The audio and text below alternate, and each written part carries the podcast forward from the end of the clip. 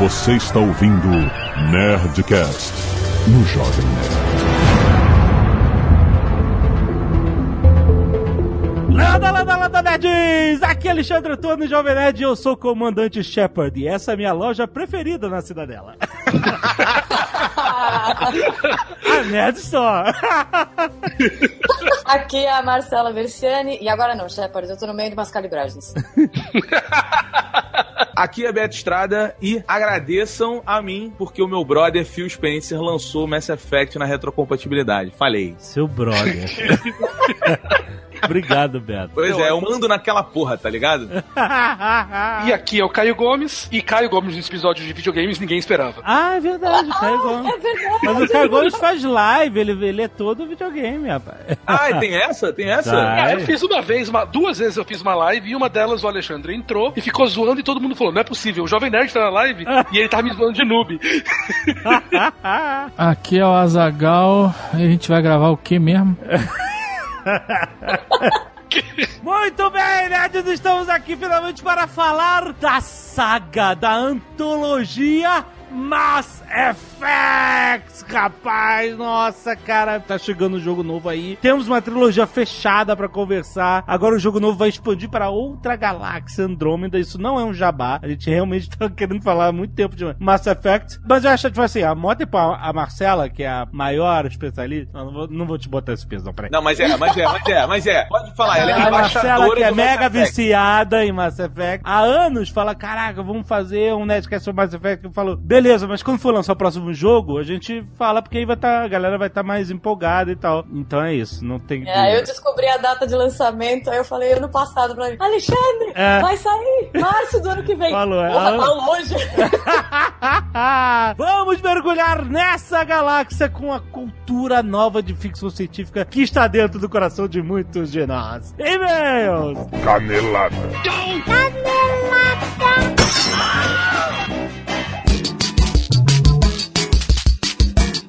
Muito bem, Azaghal, vamos para mais uma semana de e-mails e caneladas do Nerdcast! Vamos. Azaghal, hoje é dia de Nerdtech! Ó. Todo mês nós temos um episódio extra de tecnologia trazido pela Alura Cursos Online de Tecnologia. Muito bom! E hoje nós vamos falar, já está aí na sua timeline do Nerdcast, é só você baixar aí e ouvir. Nós vamos falar com o Paulo Silveira e a equipe da Alura sobre aquela pecinha fundamental dos nossos computadores, Azaghal, os navegadores. Olha só. Os browsers, aquelas porras que travam e gastam um monte de memória do computador. Mas olha só, a gente vai falar mais do que o browser. Vai falar, tem toda uma história legal dos primórdios da invenção da web pelo Tim Berners-Lee. A gente fala sobre o Mosaic, Netscape, Internet Explorer, Firefox, Chrome, reclamo de todo mundo. e como é que eles foram melhorando, como foi a guerra entre os navegadores e o que, que a gente pode esperar para o futuro próximo, rapaz. E se você é ou quer ser um profissional que trabalha com web, saber todos os paranauês de desenvolvimento front-end, é na Alura que você vai encontrar dezenas de cursos sobre HTML5, CSS3, JavaScript, os diversos fireworks que estão sendo usados para construir sites modernos, como React e Angular. Tem tudo isso na Alura. É impressionante. E além disso, esse mês eles têm cursos novos de metodologias ágeis de Android, de segurança para redes, desenho de personagens para jogos mobile e design thinking, rapaz! Não se esqueça que você que escuta aqui o Nerd Tech, você tem a mamata de 10% de desconto nos planos da Alura, entrando em alura.com.br barra promoção barra nerd. E você começa a estudar tecnologia agora mesmo. Vá lá conhecer que vale muito a pena, nerd! Yeah!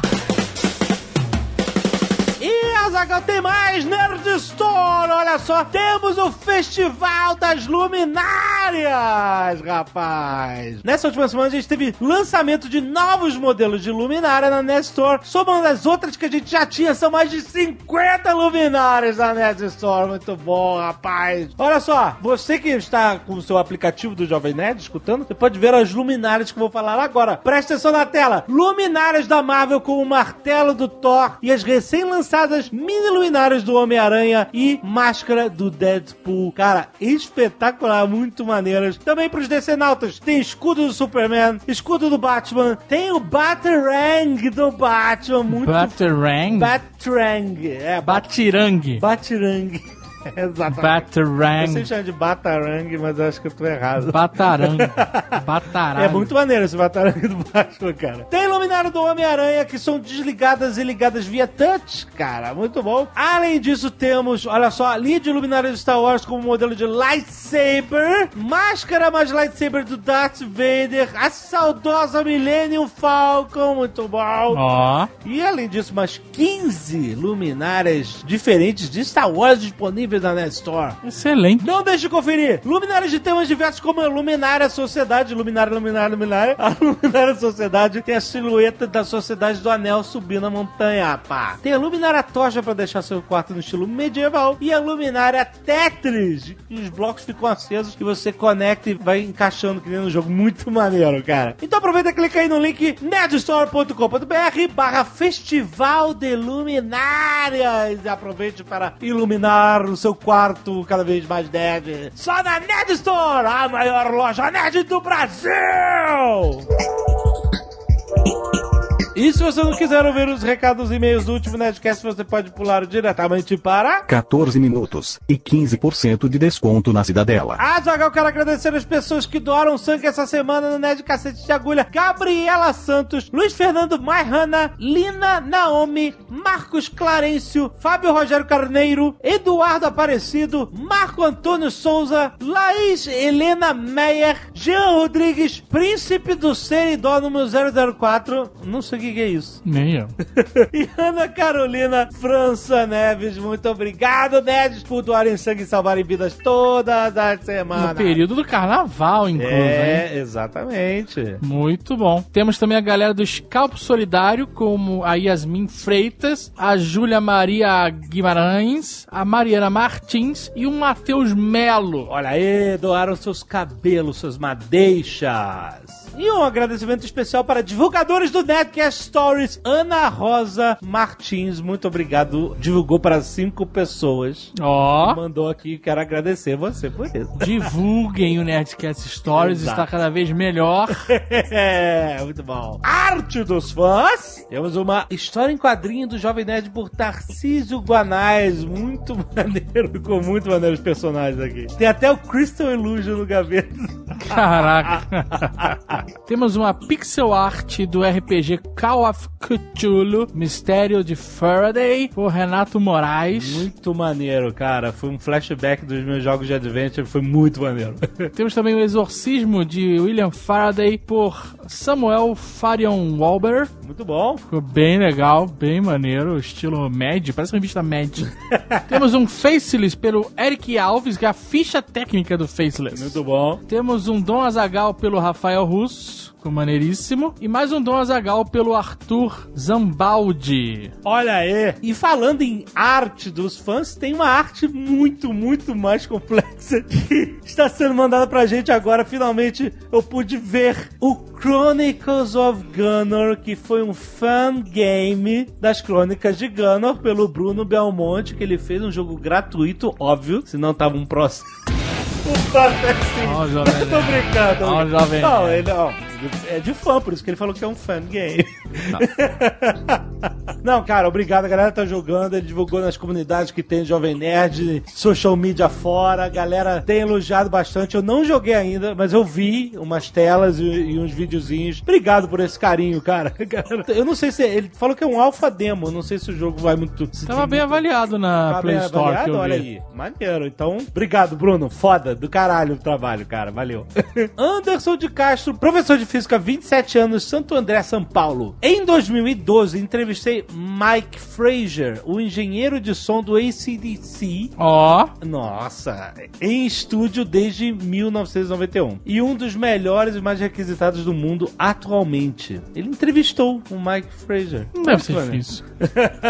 Você deve ter que entrar em contato e vai rolar. É maneiro que ele fez, parabéns. Não, porque ele, como ele é professor de física, eu não tô conseguindo Ah, é. fazer essa conexão. Aí entendeu? fica um pouco mais complexo.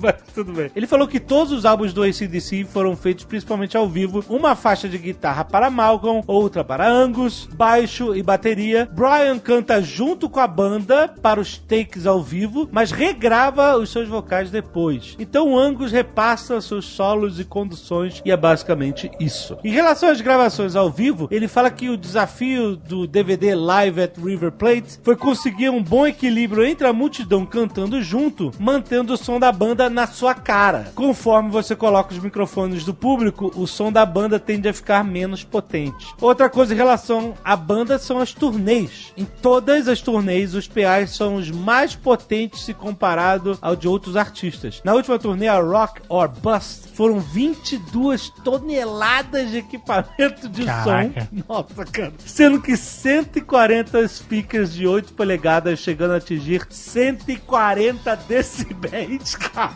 啊。O equivalente a um avião a jato na sua cara, maluco.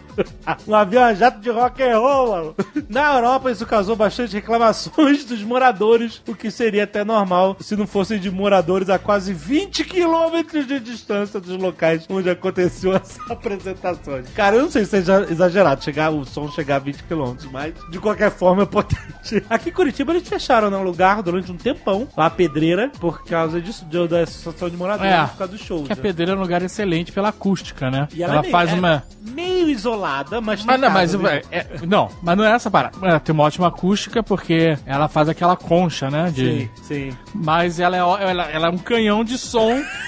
Pra quem mora em volta. Exato.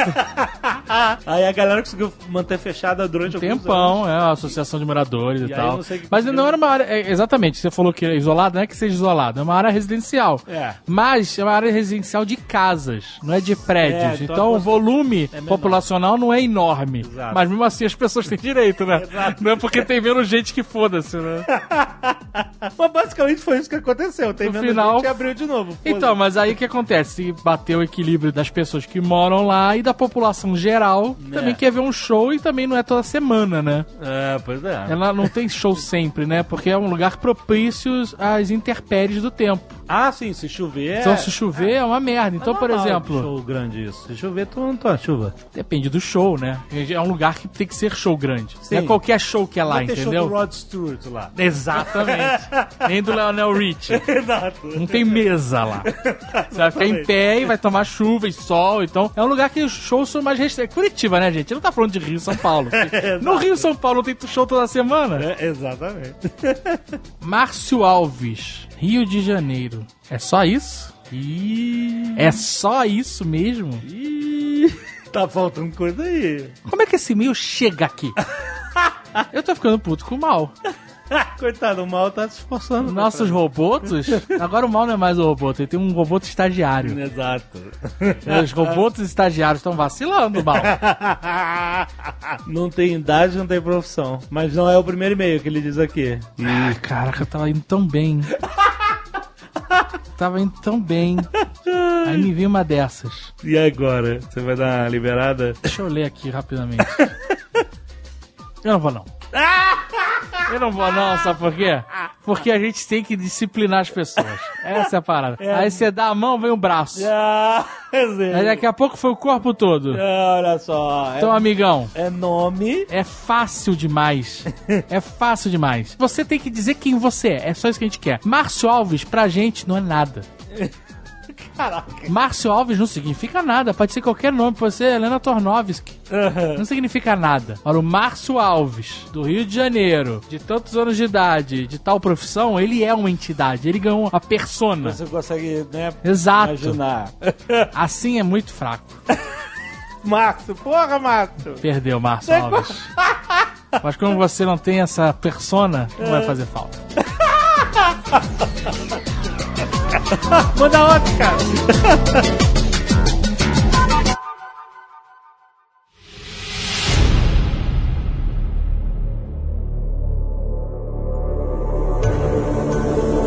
começar do começo, que a gente tem que falar de Knights of the Old Republic, pra falar de Mass Effect. Olha, um grande clássico. Foi a é. grande motivação da BioWare, Pois cara. é, quando os caras acabaram, a equipe acabou e entregou o Knights of the Old Republic, eles estavam loucos, eles contam, né, na- no jeito politicamente, tipo, ah, a gente queria explorar um novo universo, uma nova história, usando as mesmas mecânicas. Eles deviam estar de saco cheio de trabalhar com a Lucasfilmes e falar, pô, a gente quer fazer uma parada nossa, usando isso tudo que a gente criou, contar uma puta história de aventura, da- dar a- na mão do jogador a decisão, e que isso é muito foda. É porque Knights of the Old Republic era um, um Star Wars RPGístico, fez muito sucesso e tal, os caras realmente mandaram muito bem. Mas era uma licença, né? Era Star Wars. Pois é, você tem que É, cumprir e eles não queriam ficar engessados pela licença, entendeu? Pela Pois é. história, né? Tipo, cara, é muito difícil você criar uma IP nova, né? Uma intellectual property nova e lançar como um AAA e tal. Às vezes não pega, entendeu? Vender jogo de Star Wars é fácil, todo mundo gosta, caralho e tal. Qualquer coisa que você fizer, né?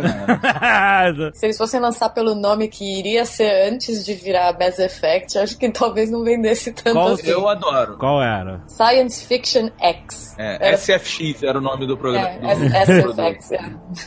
Muito ruim. É. Mas, cara, sabe o que, que é também? Eu acho que é, é o seguinte: quando quem joga videogame, assim como quem acompanha filme e tal, a gente sempre segue um estúdio, né, cara? A Bioware nunca decepcionou a gente. A É, Dragon Age, né? Dragon Age foda pra caralho. assim, eu sou um novo jogador de RPG. Eu comecei minha saga ativamente no Skyrim e agora eu tô jogando um milhão de RPGs. E joguei os Dragon Age antes do Mass Effect. Cara, Dragon Age é fantástico. É fantástico, é. O maravilhoso. último Dragon Age é Não, o Inquisition é muito bom, cara. fenomenal. Ele tava achando a palavra. Ah, Fenomenal. mas assim, eu acho o primeiro ainda um dos melhores jogos de RPG já feitos, cara. Eu acho o primeiro, assim, o, o último Dragon Age eu acho muito bom, acho muito foda, adorei, mas acho uma ofensa perto do o Origins. O Dragon Mas é Age porque o Origins, a história é melhor, cara. A Não, a é mecânica, muito- a mecânica, cara. É um RPG que você. Aí, vamos É. entrar na BioWare, então, que isso já começa a explicar Mass Effect. Eles dão na mão do jogador a possibilidade de você controlar tudo que a sua party faz. O Dragon Age Origins, cara, você decide quando o cara da sua party toma poção, quando ele ataca, quando ele defende, e, e quantos por cento ele chega perto do inimigo. É fantástico. E esse DNA, eles trouxeram pro Mass Effect. Olha a ponte aí. Não, mas calma, calma. Mas vamos lembrar que isso tudo vem lá de Baldur's Gate 98. Sim. E foi um clássico, foi um clássico inacreditável. Eu joguei no Baldur's Gate 2, o Shadows of Am. É, era o sonho de quem jogava RPG de mesa. RPG, Baldur's Gate. exatamente. Foi a É. primeira grande tradução do RPG de mesa pro videogame. Que pelo menos que eu acho que tem- com, com o maior. Porque o Baldur's Gate era baseado no sistema do, na época ADD, né? O Advanced Dungeons and Dragons. Toda a ficha do personagem, todas as skill trees, todas as magias, tudo, todos os feats, tudo era baseado no sistema do D&D. E também o universo, né? O universo de Forgotten Realms e tal, onde fica a cidade de Baldur's Gate. e Cara, era inacreditável. Eu lembro até hoje do Go for the Ice Bull! Eu joguei muito essa porra, eu só não joguei mais porque o meu CD 4 deu pau e aí, e aí eu nunca vi, mas eu não conseguia passar do. Pô, do- Alexandre, vou te dar Nossa, uma dica. aconteceu comigo com Final Fantasy VIII, velho. É, exato. Mas eles seguiram adiante com o Neverwinter Nights também, que foi espetáculo, foi a evolução natural do Baldur's Gate. E não vamos esquecer, cara, do Torment. Eu acho um dos melhores textos, comparado com Mass Effect, inclusive. Mass Effect, pra mim, é um dos melhores jogos que eu joguei. Mas um dos melhores textos já escritos pra videogame, que é o Torment. Eu não sei se vocês lembram desse jogo. Eu não, sorry. Cara, é, e também ele faz parte dessa época de RPG, só que ele faz uma coisa que eu acredito que o Mass Effect faz muito, que é dar uma maturidade a certos temas. Porque esses jogos, o Baldur's Gate, o Neverwinter, eu joguei na época que saíram até, mas eu me lembro que eles me divertiam muito porque eles eram muito fantásticos, né? No sentido da fantasia e tal. E aí, cara, quando saiu o Torment, Planetscape, né? É Planescape, que é também é, o mundo de Dungeons and Dragons, né? Que é esse Mas, mundo cara, que discurso, né? Que coisa bizarra, que jornada pesada daquele personagem, e que você tem que tomar as decisões, e decisões horrorosas. E esse é o DNA que a BioWare vem trazendo pro Mass Effect. Sim, eu sou mu- muito fã de Mass Effect, extremamente. Vocês sabem que eu tenho a tatuagem que é do Mass Effect. mas, cara, fiquei maluca com o jogo, insano. Joguei 500 mil vezes, mas, tipo, pra mim é engraçado engraçado, o Mass Effect ele trouxe pra mim algo que, por mais que o Dragon Age tenha trazido antes, não teve o mesmo impacto pra mim o Dragon Age do que o Mass Effect teve. Eu não sei, assim, não sei explicar, de verdade, não sei explicar. Ah, não, eu concordo, eu concordo, Marcelo. Pra mim, Mass Effect é muito mais jogo do que Dragon Age, assim. Eu acho. Pior que eu concordo também, é. É, eu acho. Cara, Mass Effect eu acho impressionante, sim. Porque eu amo a temática de fantasia, eu amo, mas a temática sci-fi, a maneira que o Mass Effect usa é incrível. Agora, olha só, eu, eu- a gente pode tirar um, um negócio do caminho que. Eu adoro Mass Effect também. Gostei de todos os jogos, sou mega fã de sci-fi. Mas tem uma parada que todos os fãs de Mass Effect têm que admitir. Vamos ver, eu acho que eu concordo, mas vamos lá. Não importa a grandiosidade da ameaça cósmica no universo de Mass Effect, tudo pode ser resolvido com um grupo tático de três pessoas. Tá, mas essa é a máxima do como assim, claro? Tudo pode, cara. A parada é a criação do universo, raças anciãs, demolições de planetas inteiros. E você com três caras no grupo tático. Não é três pessoas, é Shepard mais duas pessoas. Shepard, Shepard, exatamente. Shepard e mais dois pessoas. Mas, mas tem uma coisa engraçada que, assim, o DLC, a gente vai chegar nele mais pra frente, mas... é, Eu, eu discordo dessa máxima aí, tá? Só pra Calma aí, calma aí. deixar claro. Mas- Por quê? Tudo bem. É porque o, porque o beta é chato, é por isso que eu Não, é porque eu acho que ela não faz sentido, ela é só uma birra. O jogo, Não é o jogo birra, não, não. não, Mas o jogo se auto-zoa com isso, cara. O jogo, o jogo se faz essa zoeira no, no, no DLC do Citadel, que é o, o último DLC que o Mass Effect teve. Tem uma cena onde estão todos os personagens e eles estão todos com o Shepard. E aí chega um momento que o, o Joker vira e fala: Escuta, só tem lugar pra você e mais dois. E aí você escolhe tá o vendo? tu falou, pô, eu queria ir. É, eu nunca sou escolhido. É. Três corpos gigantes, você só Só escolhe tem dois. lugar pra você e mais dois. Exatamente isso. Mas assim, olha só, eu entendo essa brincadeira, eu acho ela legal. Inclusive, cara, depois a gente vai falar desse DLC que é maravilhoso. Sabe o que, que é? Se você parar pra prestar atenção, cara, eles são uma equipe tática, mas todas as guerras, quando entram em conflito, existe um exército lutando. Eu sei, mas é porque. Não, é porque eu ouço as pessoas falarem, tipo assim, ah, mas é isso, é em função do jogo, é em função do jogo. E se você for olhar as decisões da produção do Mass Effect, é muito foda, porque eles tinham, eles tinham uma expressão que era too much videogame, com Y no final. Hum. E eles fugiram dessa coisa o tempo eles tinham esse lema, que era, era tudo que eles olhassem e falavam, cara, too much videogame, então sai disso, abandona. Tanto que o jogo não tem um boss final baseado nisso. Eu gosto da ideia de você olhar o Mass Effect e você olhar, cara, que eles precisavam fazer um jogo, mas dentro desse jogo, eles construíram situações, cara, muito legais, muito críveis, assim, sabe? Pra mim, um grande resumo dos três Mass Effects, assim, em geral, é que, assim, você pode ver certinho. Mass Effect 1, ele é aquele core todo do RPG, é aquela passagem do Dragon Age direto pra um RPG sci-fi. Então, ele tem todos aqueles elementos de RPG, ele tem um inventário que você pega, muda tudo, que Mas você é mexe mais em raso, né? ele é mais raso, mas ele tem uma história que já é pensada desde o começo, apesar de todo mundo falar que não, mas isso a gente chega na polêmica depois. Mas ele vai levar de você ver que assim, um, ele tem esse negócio de que ele tá construindo aquela história pra você e ele ainda tem muitos elementos de RPG. No segundo, ele vira um negócio super fechado, pessoal, apesar de ainda ser um grupo que tá indo salvar a galáxia, você passa a ser um jogo onde você tá focando no- nas relações interpessoais do seu grupo pra É, você poder fazer aquela missão com confiança, tá ligado? E o último vira o épico total. Eu vou falar algo polêmico já, que o que eu mais gosto é um, de verdade, assim, o que eu mais gosto. Ah, é. Não, cuidado com o Biotics, não! Não, cara, o 1, cara, o 1 é muito bom, velho. O 1 é porque É assim, incrível, eu amo o Mass Effect, óbvio. É, né? vê se vocês concordam comigo. Eu vejo o Mass Effect muito assim. O 1, ele constrói o mundo. Ele te Ele apresenta muito, né? o universo, ele te apresenta tudo. O 2, ele te apresenta os personagens. Quem são essas pessoas? Quais são as relações delas pessoais? Qual é a vida dela e tal. E o 3, ele te apresenta o conflito. Ele conclui O- o, o conflito. Na verdade, ele vai pro showdown, né? Tipo, mas assim, ah, uma coisa que eu queria falar rapidinho antes da gente entrar em cada Mass Effect, eu queria lá só falar rapidinho. A gente acabou não falando quando que o Mass Effect foi realmente lançado, né? Que foi. Uhum. Ele foi lançado exclusivamente pro Xbox 360 em 2007. Essa Marcela novembro. jornalista. Essa Marcela jornalista. Não, mas é verdade.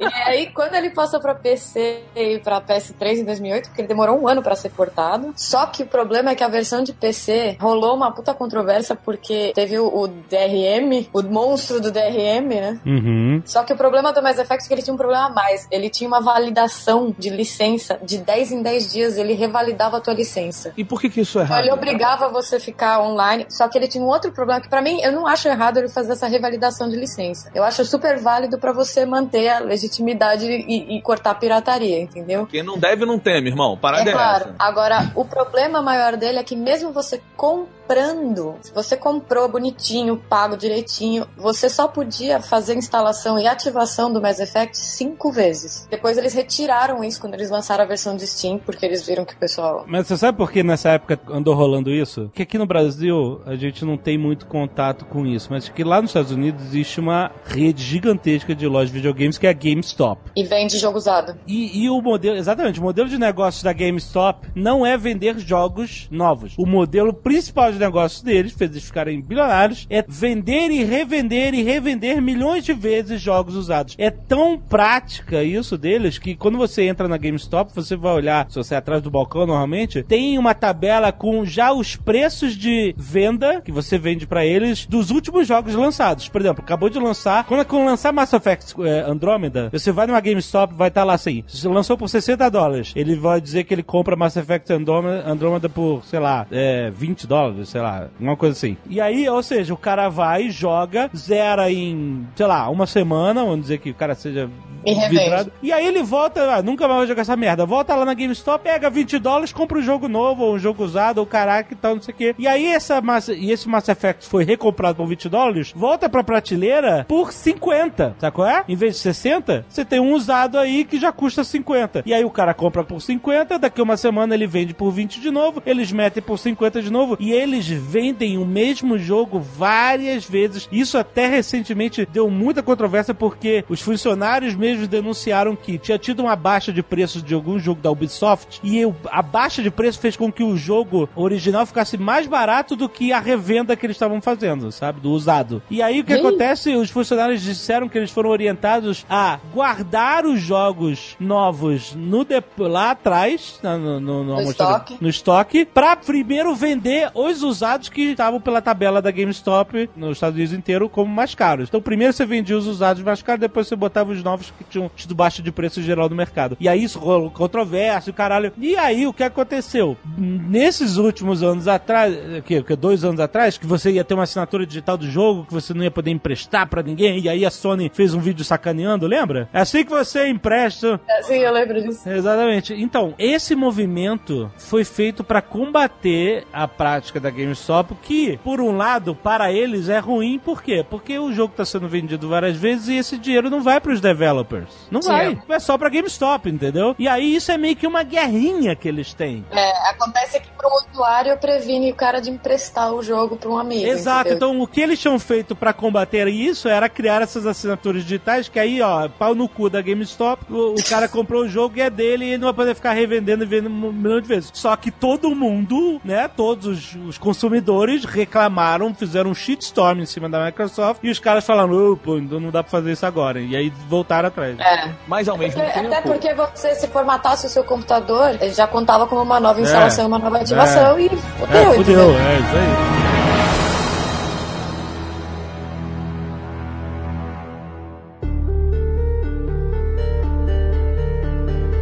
Vamos relembrar a história toda, porque eu já não lembro, porque, Bom. caraca, 2007, 2008, não vou lembrar nunca. Antes da Marcela É. começar, Mass Effect, ele é uma, entre aspas, um catadão de várias histórias de ficção científica. O que não é um problema. Eles pegaram vários pontos importantes de várias ficções científicas e construíram a história. Então você tem elementos de Babylon 5, você tem elementos de Star Trek, você tem elementos de várias sagas de Uhum. ficção E científica. que vão- Firefly, cara.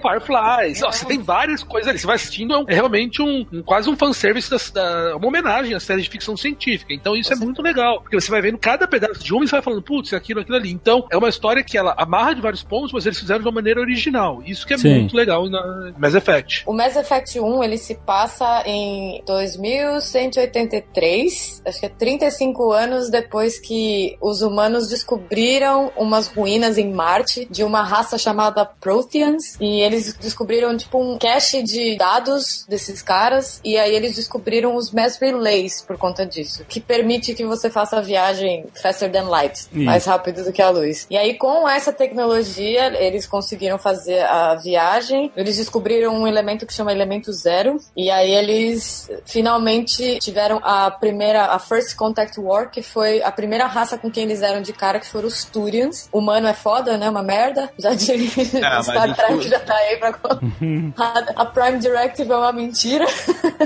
E na verdade eles chegaram já brigando com os caras, entendeu? Então rolou primeiro uma guerra pra depois todo mundo se entender. Pra quem quiser entender melhor, porque assim, no Mass Effect 1 eles falam, né, da First Contact War e tal, eles comentam, mas a série de livros de Mass Effect, que tem o, o Revelation, que é o primeiro, ele fala exatamente sobre esse momento. Essa guerra tá acompanhando. Tem um personagem na série Mass Effect, um personagem foda, que é o Capitão Anderson. No livro, ele é um soldado, assim. Você Ele é o acompanha- Commander Anderson, né? É, você acompanha a missão dele, é muito foda pra quem quer entrar nesse mundo aí e tal. É muito bom mesmo, recomendo a leitura que foi é muito bacana. Mas olha só, mas o jogo se passa numa época em que já existe uma comunidade galáctica, várias raças. É bem, é bem Star Trek, né? Várias Porque, na raças. verdade, como- os humanos acabaram de chegar, assim, eles são os É. mais recentes que chegaram lá, e é tipo aquele tipo de cara que já chegou, já quer sentar na janelinha, É, mandar em todo mundo. Tanto porque- que no primeiro, os humanos eles estão querendo um espaço dele, né? Deles No entre o conselho. conselho, mas na verdade a galera olha e fala: Não, peraí, cara, vocês estão aqui há acabaram de chegar aqui." décadas, é? Chegaram Então. ontem na parada. Porque assim, as raças do conselho, a primeira raça desse ciclo, né, do- que tá rolando da galáxia, a primeira raça que descobriu a Citadel, que é uma estação espacial, assim, é a principal estação espacial na galáxia, da Milky Way, na Via Láctea, porra, esqueci o nome da galáxia em português. e Isso é balaca. esse é babaca. cara, eu não falo mais português, é difícil aqui, cara, só falo complicado. Não, tudo bem, tudo bem. Gente, É uma mega estação espacial gigantesca e, e- Gigantesca. que é uma cidade, na verdade. E que não foi construída por ninguém que tá ali. É, exato. O pessoal acha que foram esses proteins dessa raça que o pessoal es- ah, encontrou ruínas e tal em Marte. Eles acham que foram esses proteins que criaram a Citadel, mas isso depois, mais pra frente, a gente explica o que aconteceu. Mas o que acontece é assim: são três raças principais. A primeira quem descobriu foram os Assares, depois os Turians e os Salarians. Os Assares, eles são a, a raça fetiche do Mass Effect, que é só mulher.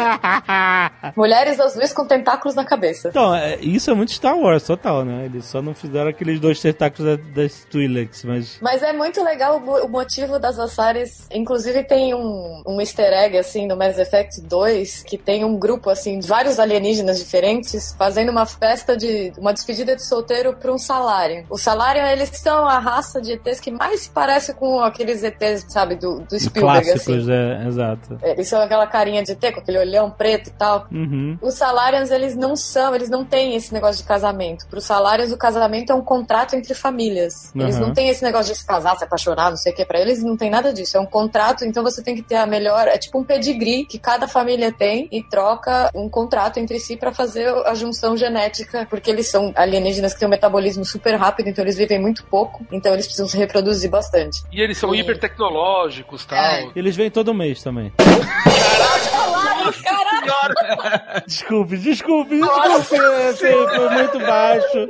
Foi muito. Eduardo não, desculpe. Sporo, você por aqui. É, não, foi, foi mal. O Edu- o Dudu faria melhor. Foi muito mal construído. Foi muito forçado.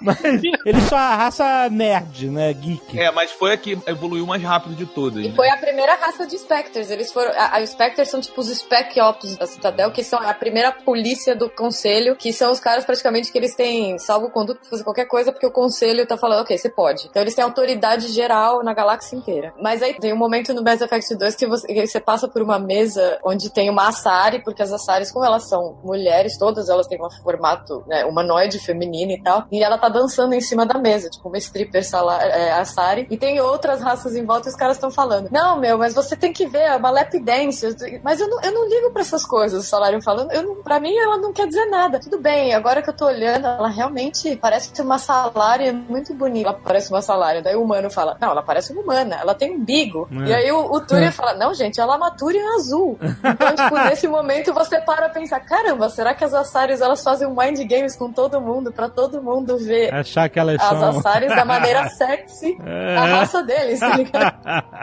Mas peraí, só tem mulheres na. É isso? Eu não tô lembrando agora. Não tem o Asari homem. Não, não tem. As Assaris. O pai da Liara é uma Assari mulher. É, ele- elas, ele- Isso aí. as Assaris, elas se relacionam com outras raças, então, tipo assim, ela pode ter um filho com um humano, ela, todos vão ser sempre é. com qualquer raça, mas todos vão ser sempre com a genética total da mulher, parecido com a Assari, e também mulher com mulher pode ter, tanto que é o que a Marcela falou, a- o pai da Liara é, não é um pai, né, na verdade. São, É uma Assari matriarca. É, E, a- e as E aí- Assaris, elas, a raça que vive mais tempo. Elas têm, tipo, mais de mil anos de vida. Mas se você for ver, é aí que o jogo começa a se tornar já uma coisa diferente. A gente tá falando de 2008, uma era que videogames ainda era aquela coisa mais galhofa, não tinha uma história muito pesada. Não, você tá não, não, colocando. não, não. Ah, não, vai, não era. Ainda não era ainda. Era uma época raiz ainda. E você tá falando de uma raça que eram só mulheres e elas se relacionam entre elas. Era natural. Você via aquilo com naturalidade no jogo. Eu acho que ali que Sim. foi quando Mass Effect falou: putz, esse jogo é diferente. não, Ah, não, Até porque a explicação de sexo entre as Assaris, é, na verdade, elas falam que a conexão não é nem tão sexual, quanto mais é uma conexão mental entre ela e as raças e uma troca de assinatura genética entre elas, entendeu? Entre os parceiros. E elas fazem, inclusive, elas fazem tanto que se você, no jogo, você pode ser tanto a female shepherd quanto o male shepherd. Aliás, deixa eu fazer um disclaimer desde já. Eu joguei, eu fiz runs com o shepherd homem, com a shepherd mulher, mas pra mim a shepherd é a shepherd, porque A a, Shepherd. Jennifer Hale é a melhor dubladora da shepherd. Eu adoro o Mark Mir, ele é incrível, ele é um puta ator, mas a Jennifer Hale, ela faz a melhor voz da shepherd. Não tem jeito. E tipo, você pode escolher a Liara, que é uma Sari, tanto como interesse amoroso, tanto com a shepherd quanto com o shepherd. Aham. E quando eles têm a cena, porque é- essa é uma coisa que vem desde o Dragon Age, mas no Mass Effect teve essa polêmica porque foi você pode escolher ficar com outra mulher e rola a ceninha Polêmica? de sexo. Foi, a Como- Fox caiu matando em cima. Não, A mas Fox- olha, no Dragon Age rola isso também. É, exato. o Dragon Age, por incrível que pareça, não teve um mainstream tão grande em relação a isso, da mídia comum. E, e quando anunciaram o Mass Effect, caiu na boca do povo, assim, entre aspas. E, e a Fox, ela fez, ela chegou a fazer debates a respeito do Mass Effect nos Estados Unidos. A Fox News? É, a Fox News.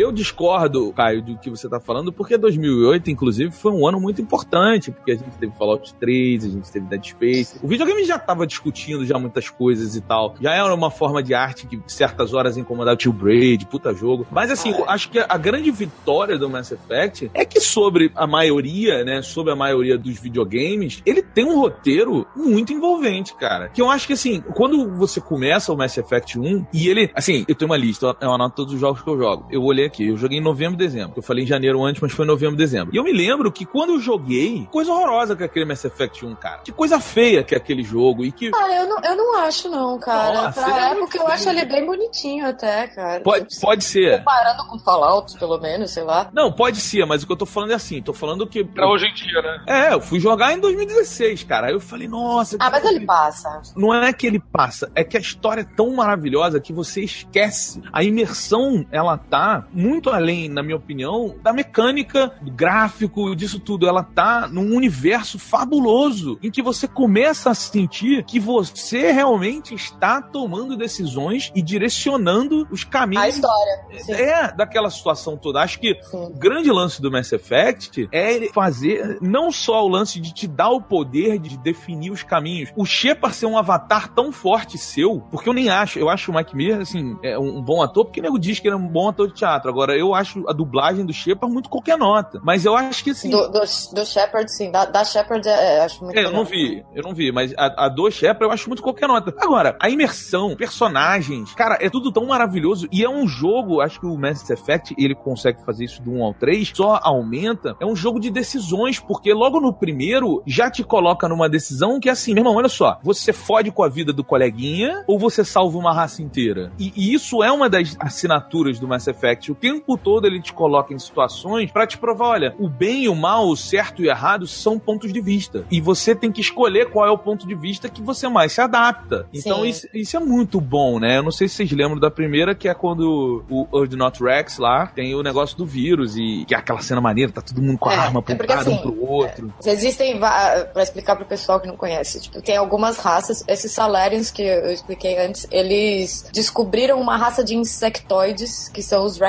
Porque eles foram explorar um, um mass relay que estava dormente. Os mass relays são basicamente os aparatos que permitem você fazer viagem entre sistemas imediatamente. É, tipo uma estação espacial gigantesca que faz com que a nave sempre fica do lado dela e ela dá o jump. E é animal aquele jump do mass relay toda vez, aquela cutscene tão bonitinha. Eu Babylon adoro. 5. Ah, é Babylon 5. É. Eles estão pegando de Babylon 5. Total, é. A nave não pode ir mais rápido que a luz sozinha. Ela precisa desse mass relay pra jogar ela pra onde ela Ela pode ir mais rápido que a luz sozinha, mas com os mass relays, o gasto energético é menor e a velocidade que eles atingem é maior. Ah, sim. Mas Caralho. elas podem o gasto fazer. de elementos, de Element Zero é menor também. é. Assim, é um estilingue gigante, gente. É o que é. Muito bom. É um estilingue É um estilingue interestelar. pois é, e eles descobrem esse Mass Relay dormente, acordam, é, não é que eles acordam, eles tipo, invadem o espaço dessa raça de insectoides, e os insectoides, eles são uma raça inteligentíssima, só que eles são hive mind, né, tipo, e eles atacam Hive Mind, é- eles pensam como uma colmeia, é isso? como uma colmeia, isso. Aham. Todos eles têm um mesmo... É, é legal que eles usam uma ma- metáfora muito legal, a rainha dos Bracknais, ela usa uma metáfora de que eles, ela canta músicas e os filhos dela escutam as músicas e as cores. É uma viagem muito louca. Você sabe que não é viagem, né? Porque dizem que quem é cego enxerga a, a música por cor. Por cor, sim. Mas os Drakenais não, não tem isso. Eles têm por causa de. É é mais em, em termos mais telepáticos, assim. Tanto que eles conseguem se comunicar por intermédio de outros seres e projetar a voz deles, né? Mas esses Drakenai. Lembra É, Peace, peace. É exatamente aquilo. Não, é, tá, do Independence Day. É, exatamente. é, exatamente. Isso aí. Eles são bem essa mistura, os Drakenais. Acho que eles são uma mistura dos Zergs do StarCraft com os aliens do Independence Day, assim.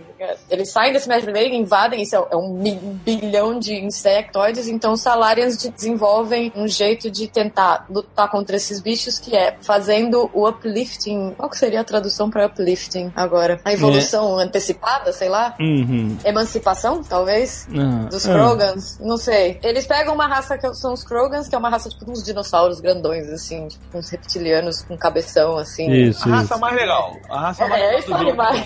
Eu acho a mais zoada. E eles. O quê? Sério? É, porque é um sapo gigante. Cara, é um eles- sapo Você sabe que na dinossauro. verdade. Eles são Você sabe que na verdade o design deles é feito. O design do rosto deles, é, do corpo é feito. É baseado em, em um dinossauro, um reptiliano, mas do Ah, rosto deles é feito num, num morcego. Nossa. É baseado na cara de morcego. Não, os Krogans são legais, mas é um bichinho, é um. É um... É um monstro. Mas o mais legal dos Krogans é que eles são basicamente uma raça de guerra. Eles são tanques Isso. humanos. Eles têm um casco duro. Eles têm várias eh, versões de. Eles têm, por exemplo, quatro testículos, três corações, quatro pulmões, quatro rins. Porque se eles perdem um, um órgão no combate, já tem outro pra substituir. É. E assim, novamente, a gente voltando, né, à, à magia do Mass Effect. Tem isso, tem os Krogans que são isso. Mas quando você vai descobrir um pouco de- sobre quem são os Krogans, eles não eram isso. Eles eram uma civilização ultra evoluída, ultra organizada.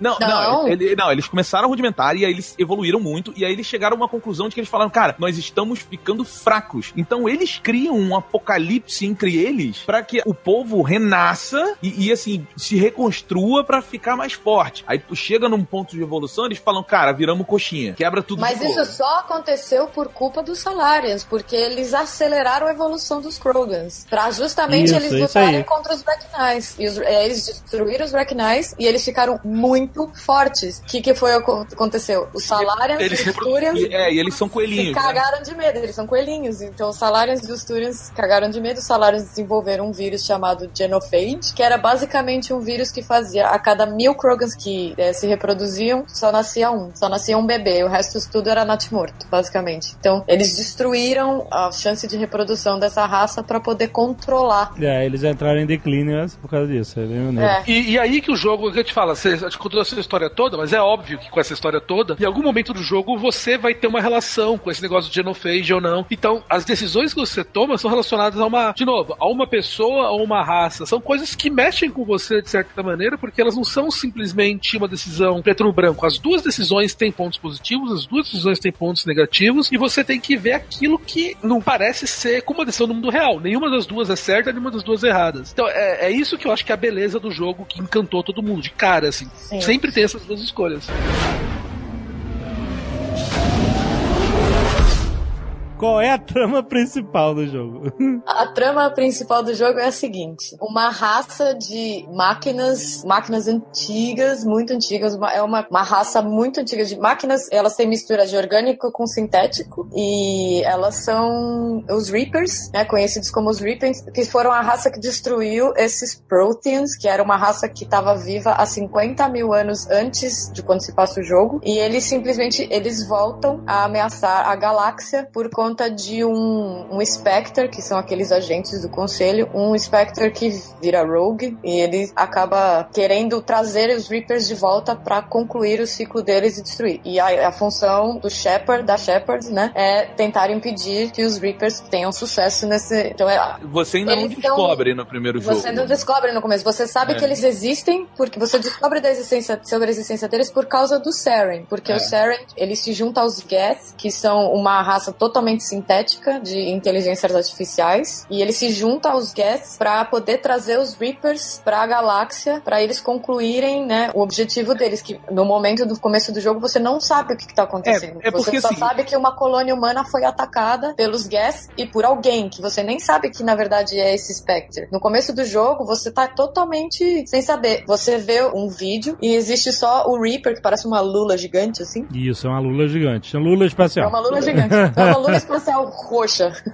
A única coisa que você vê no começo do jogo é isso. Você não, não tem explicação. É, o, o, o jogo, o legal é porque isso tudo você vai descobrindo conforme você vai jogando, né? Mas ele começa bem naquela parada do RPG, né? Que ele te manda pra uma missão. Ele fala assim, ó, cara, é, aconteceu um probleminha ali, você tem que ir, tu junta a tua equipe, e aí você vai, e a partir daí você descobre isso. Você fala, pô, tem um Spectre, que são lá os Spec Ops, pô, esse cara tá fazendo merda. Aí você descobre que ele é traidor, você descobre que ele tá envolvido com esses Reapers, e você vai descobrindo uma conspiração de fim do universo. Essa evolução do, do, do RPGzinho que sempre começa na taverna, que tem alguém pra te falar alguma É, coisa. Começa na Normandy. É, começa ali na Normand e tal. E o legal do jogo não é em si o plot, não é em si a história, mas é viver isso tudo, né? E ir descobrindo aos poucos. E é muito legal no começo do jogo, porque você percebe que a Shepard, ela não era, na verdade, comandante Shepard desde o começo. O comandante era o Anderson, que quem faz a voz, inclusive, você não pode deixar de falar, é o Keith David. E, meu, ele manda muito bem. Mas você sabe que E- esse ator, quando você fala o nome, não é. Eu conheci, é tipo aquele cara, né? Ah, é, é assim, todo mundo vai conhecer pela cara, É. mas ninguém vai lembrar pelo nome. Mas a cara dele é super conhecida. Ele fez o filme do Vin Diesel lá do Reed, que ele fez até o. o Keith como é que chama aquele David? jogo do. É, ele faz. Cara, ele fez Sr. Sr. Smith, ele fez o. Ah, sei, sei quem é. Ah, se ele fez Platoon, ele. Um ator negro. que é Armagedon. muito bom. Armagedon. É, É, é. sempre É. aquele cara, velho. Ninguém sabe o nome dele. Ele é mais genérico que o Danny Glover, assim. É, mas é bom, é, é, é um Mas ele é bom muito bom ator. é. E o Ele é o Danny Glover genérico, pode ser.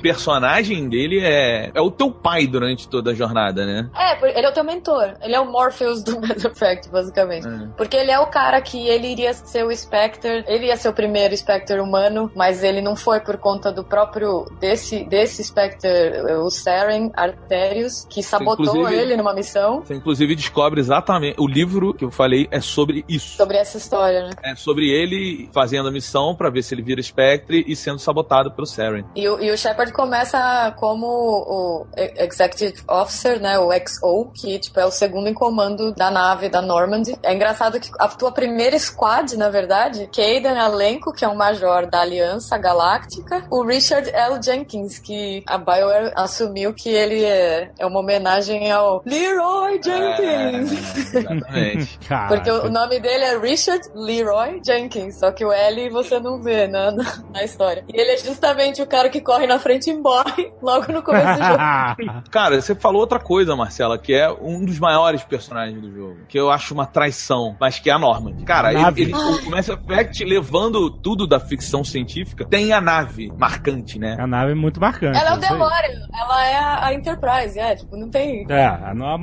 é, e é linda, é demais. A nave Isso, foda. só existe uma, cara. Isso é muito, isso é muito bizarro, porque nos três jogos, a Normand, ela é um grande personagem do Mass Effect. Quem jogou Mass Effect adora a Normand e tal. Mas na real, na real, a Normand só existe no primeiro jogo. Nos outros jogos não existe, não é Normand. Como assim não é Normandy? Ah, É a você não norma de jogou. SR2 no jogo. É SR2. É, SR3 depois. SR2. Mas é isso, tu não existe. Você acha que eles fazem só um navio de guerra, maluco? É, mas a gente tem que chegar no 2 pra falar isso. É, Aí porque a gente olha vai- só. Vai queimar a largada aí. Normand, quem é raiz? Vamos, vamos na, na onda do Facebook. Quem é raiz acredita na no a Normand é A1, velho. O resto é tudo a cópia barata. É tudo Nutella. É tudo É. Nutella. Dá um programa pra você não sempre pode agora. falar isso. A Norman de SR2 tem a ID, cara. A ID é demais. Ela é, mas a Normand não. Ah, mas ela não existiria se não fosse a Norman de 2. A única coisa boa que a Cerberus fez foi a Norman de 2 e a ID. Então, aí, no primeiro jogo, você descobre que o Saren, né, o, o grande espectre, o maior espectre de todos, Que é um ele é um traidor. Raça de guerra, que foi a primeira que entrou em guerra aí com, com os terráqueos e tal. Ele é um grande de um traidor e ele está sendo controlado por esse Reaper, né, o Harbinger. Não, o Sovereign. Ah, é o Sovereign. Sovereign. O Harbinger é o outro, né? O Sovereign é que é o, é o picão, né? Ele é o... É o Não, o. Harbinger. O Harbinger. Não, Harbinger. o Harbinger é o picão porque o Har- Harbinger é o, é o Reaper mais antigo. É o que aparece Sovereign. depois. É o que Que é, o, aparece é, depois. o, é o do 2, isso. Isso. Então, ele tá sendo controlado pelo Sovereign, desculpa o meu erro. E aí você acaba tendo um contato por causa dessa trama toda com o Sovereign. E ele fala pra você: ele fala, olha, você é só um- uma poeira que tá rolando no espaço. Você é um resfriado que o espaço pegou. As coisas acontecem. A vida, ela nasce, mas ela morre. Você faz parte desse ciclo. E eu estou aqui pra me certificar que esse ciclo ele seja cumprido. E aí você descobre, essa é a pegada final da trama. Aí no jogo você vai pra batalha com o boss, que é um saco a batalha lá com o Seren no final e tal. Que não é mais o Saren, né? que vai contra o que eu falei aqui no começo, né? Que os caras defenderam o tempo todo que não tinha que ser too much videogame e no primeiro jogo eles fazem uma batalha de boss final que é só porque tem que ter um boss final naquela parada. É, mas é que durante, durante o Mass Effect 1 você descobre que na verdade o que acontece? Os Reapers, eles são uma raça que tá há bilhões de anos, não se sabe quando que eles começaram, não se sabe. Eles falam, nós não temos começo, nós não temos fim, nós somos infinitos. Milhões de anos depois que a sua civilização for erradicada e esquecida, nós permaneceremos. Tipo, eles falam, tipo, vocês existem porque a gente permitiu e vocês vão ser destruídos porque a gente demanda. E Isso, cara, isso pra aquele bando de pãozinho de queijo que reclamou do final do jogo é fantástico, porque o final, o coisa toda do final já tá aí. Ele Já já, tava, fala tava. você, ele já fala pra você desde o começo. Quando a gente spoiler pra você aqui tudo, você vai ver que essa construção do primeiro jogo, do pensamento e da situação, ela é muito forte e muito importante na conclusão. E o primeiro jogo, tudo aqui que a gente falou, repare bem, você que está ouvindo aí, amigo ouvinte, que tudo que a gente falou do primeiro jogo é sobre o universo do Mass Effect. E você sente isso quando você tá jogando. Você sente que você tá conhecendo raças, que você tá conhecendo conflitos, que você está se metendo num novo conflito, que é a grande pegada, o grande brilho da BioWare, acho que é quando a gente entra no segundo jogo, né? Podemos entrar ou não? Sim, é, só deixa eu falar mais uma coisinha, que é tipo, que nesse momento também no Mass Effect 1, que você descobre que quem fez a, a Citadel e os Mass Relays foram os Reapers. Aham. E os Keepers, que são os, os insetinhos que ficam mantendo a Citadel, eles estão lá pelo simples motivo de manter a Citadel um lugar totalmente habitável para justamente influenciar as raças a permanecerem lá, se estabelecerem na Citadel. E é esse é o papel dos Keepers. É, É, simplesmente é, mas- chamar todo mundo para servir os Reapers. E você não sabe até hoje o que, que se os Keepers são bons, se os Keepers são maus, o que, que eles fazem, o que, que É, eles são, é, se eles um- uma raça. Quando a primeira raça, né, chegou lá na Citadel e falou, pô, que lugar legal e tal, vamos, vamos fazer uma base aqui, construir uns barraquinhos e tal. Quando eles começaram a fazer isso, tinha uma galera que andava por ali, né? Ficava. Eles falaram, pô, mas peraí, tem uma raça aqui já. E eles não se comunicavam, eles não faziam nada. E no próprio jogo, no próprio Mass Effect 1, uma das side quests é um salário Escanear. Que tá investigando quem são esses caras. Eles passam o tempo todo como NPCs. eles são NPCs, eles são figuração total. Mas Eles não falam, eles não interagem, você não É. consegue dar ordem pra eles. eles, eles só estão ali, andando pra um lado e pro outro. Mas o legal é que quando você conclui a saga, e a gente vai levar isso, eles fazem parte de uma teia que tá muito bem enlaçada pra incrementar o universo, só pra gente não ficar ali no problema principal focado no E Shepard. é, e é tenebroso, né, cara, na verdade. Porque eles são umas criaturinhas mal bonitinhas que parecem uns louvadeus pequenininhos fazendo um monte de, de coisinha no computador. Você fala, ai, que bonitinho.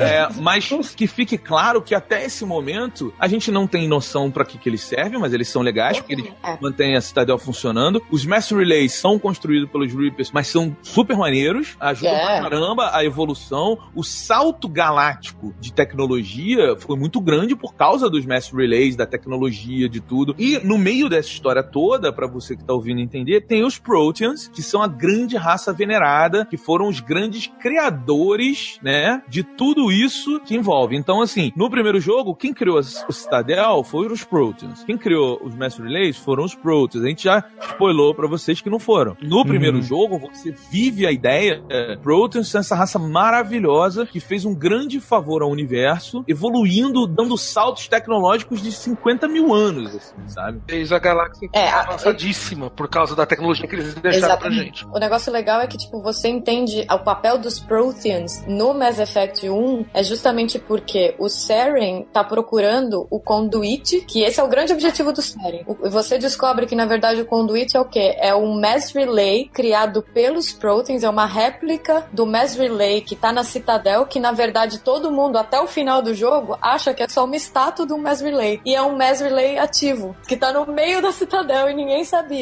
Os Protheans criaram o Conduit, que era uma réplica desse Mass Relay, para justamente fazer o link entre Ilos, que era o planeta natal dos Protheans, a Citadel. E aí, o que que acontece? Tipo, o Saren usa justamente esse Mass Relay para trazer os Reapers pro meio da Citadel, para trazer o Sovereign pro meio da Citadel. E essa confusão de informação, senhoras e senhores, é o amor da Marcelinha pro Mass É. Effect. Mas então, no, no final do primeiro jogo é, tem esse ataque do Sovereign, né? Essa nave gigante, isso. A Lula gigante na Cidadel, e aí você vai, destrói, ele morre, tal. Mas pra imagem se formar na cabeça de quem tá ouvindo, ele é uma lula gigante toda de metal, ele é um robô. Ele- Aham. É, cara, é muito louco, é muito foda. é, ele é um robô. Ele é- o lance ele é, é, o uma, seguinte. é uma nave, ele é uma nave gigante. Você É. pode entrar dentro dela, você pode dirigir ela, uma nave gigante. Mas ele tem consciência. E aí fala assim: ah, mas você é um robô até esse momento, né? É, você foi construído. Ele fala, cara, não tem construção, eu existo. É isso aí que a Marcela falou. Então, É. você ainda não concebe direito. Fala assim, caramba, a gente, né? O jogo ele questiona muito isso. Ele fala assim, cara, você tá aí, humaninho, achando que tu tem carne, tu tem sangue, isso aí, todo o universo tem que ter carne e sangue? Não. Você é um Às cocô. vezes- Não, é, às vezes a vida, ela é criada de um outro ponto de vista. Você tem que sair do lugar comum e olhar. O Carl Sagan falava muito isso, né? É. Porque se a gente parar pra olhar, o nosso cérebro é nosso HD, a gente tem memória, a gente tem bateria, a gente tem tudo também. Então nós podemos ter um computador também, só que feito de carne, feito de outros componentes. Então o jogo ele questiona muito isso na base da ficção científica. E esse Sovereign, quando ele ataca a Citadel, você tem a primeira grande decisão que vai definir o final do jogo, né? Que é quem agora manda no conselho. O que que você vai fazer? Porque existe o conselho, o cara vai atacar e você tem que salvar. Só que ou você salva o conselho e você deixa um monte de gente morrer. Me ajuda, É, um monte de Marcela. humanos morrerem. Ou você salva novas humanos que estão presas pra poder salvar, que vão ficar presas entre com o Reaper pra salvar o conselho. Você Ou- salvar o conselho, essa galera vai morrer. Ou você salva os humanos e você caga pro conselho. Tá todo mundo vendo o que você tá fazendo. Você faz o seguinte, meu irmão, não é hora de pensar nisso. É hora de detonar o Sovereign. Full power nele, sobreviva quem sobreviver. Você tem essas três decisões pra tomar nesse momento do jogo. E aí eu Uhum. pergunto, cada um de vocês, quais foram as suas decisões? Eu salvei o conselho. Salvei o conselho. Não lembro mesmo. Faz muito tempo, Ale, porra. Faz muito tempo, cara.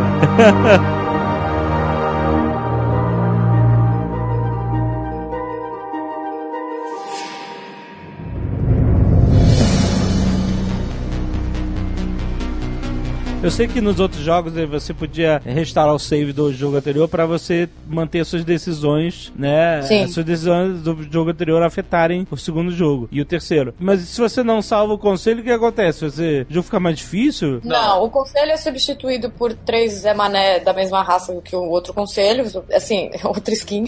Mas na verdade o que acontece é que como você cagou pras outras raças e você foi, oh, humanos, tipo, sabe? Então eles ficam com bronca. Então todas as suas, que assim, conselho normalmente ele já tem uma tendência a duvidar dos humanos. Se você não salva o conselho, isso piora nos jogos seguintes. É, só que o lance é o seguinte, por exemplo, eu não salvei ninguém, tá? Eu trabalho é com. tão ruim, cara. Tu- Eu trabalho com objetivos, maluco. Naquele momento eu tinha que eu não tinha que salvar ninguém. Minha função, meu trabalho, meu salário era pago para Sovereign. Então eu fui, Seu salário.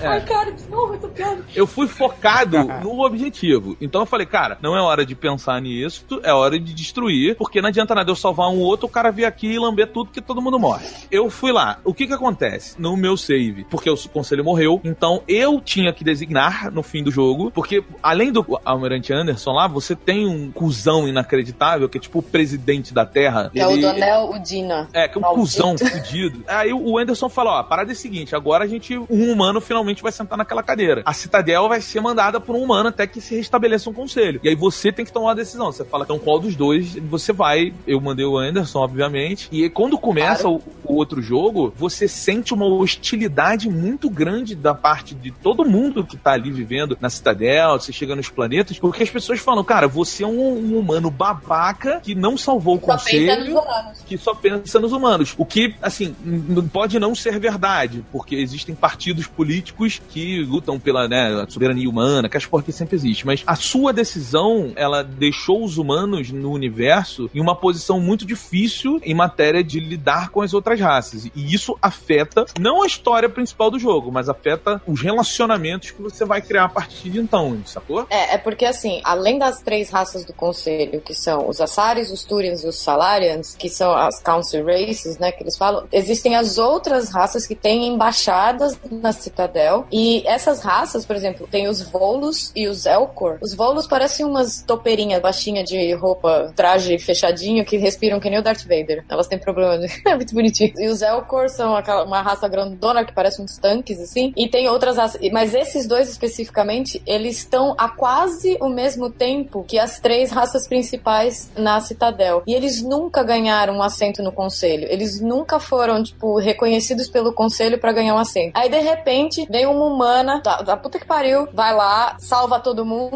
salva o dia, e aí os caras fazem o quê? Oferecem um assento no conselho pros humanos. E fica todo mundo muito puto, entendeu? Porque você chegou agora e tá mandando no É. conselho já, entendeu? Uma das coisas legais do jogo é exatamente essa construção, porque, por exemplo, tem uma hora que eu tava conversando com uma dessas raças aí que não tem lugar, que era exatamente um dos volos, e o cara fala, fala, ah, mas vocês humanos são abusados, vocês chegaram ontem, já sentaram aqui e tal, e você pode responder, uma das opções da resposta foi, então você metesse o seu rabo lá no meio da guerra ao invés de ficar aqui paradinho, meu querido, porque eu conquistei o meu lugar, saca? Então tem a construção da sua personalidade como Shepard também. Isso é o segundo jogo. O segundo jogo, ele é basicamente um jogo sobre pessoas. A história do segundo jogo é bem simples, na verdade, se for ver, né? Você tem que fazer uma missão, é uma missão quase suicida, você precisa montar os Avengers da- do espaço, ou sei lá, Guardiões da Galáxia. O Esquadrão Suicida.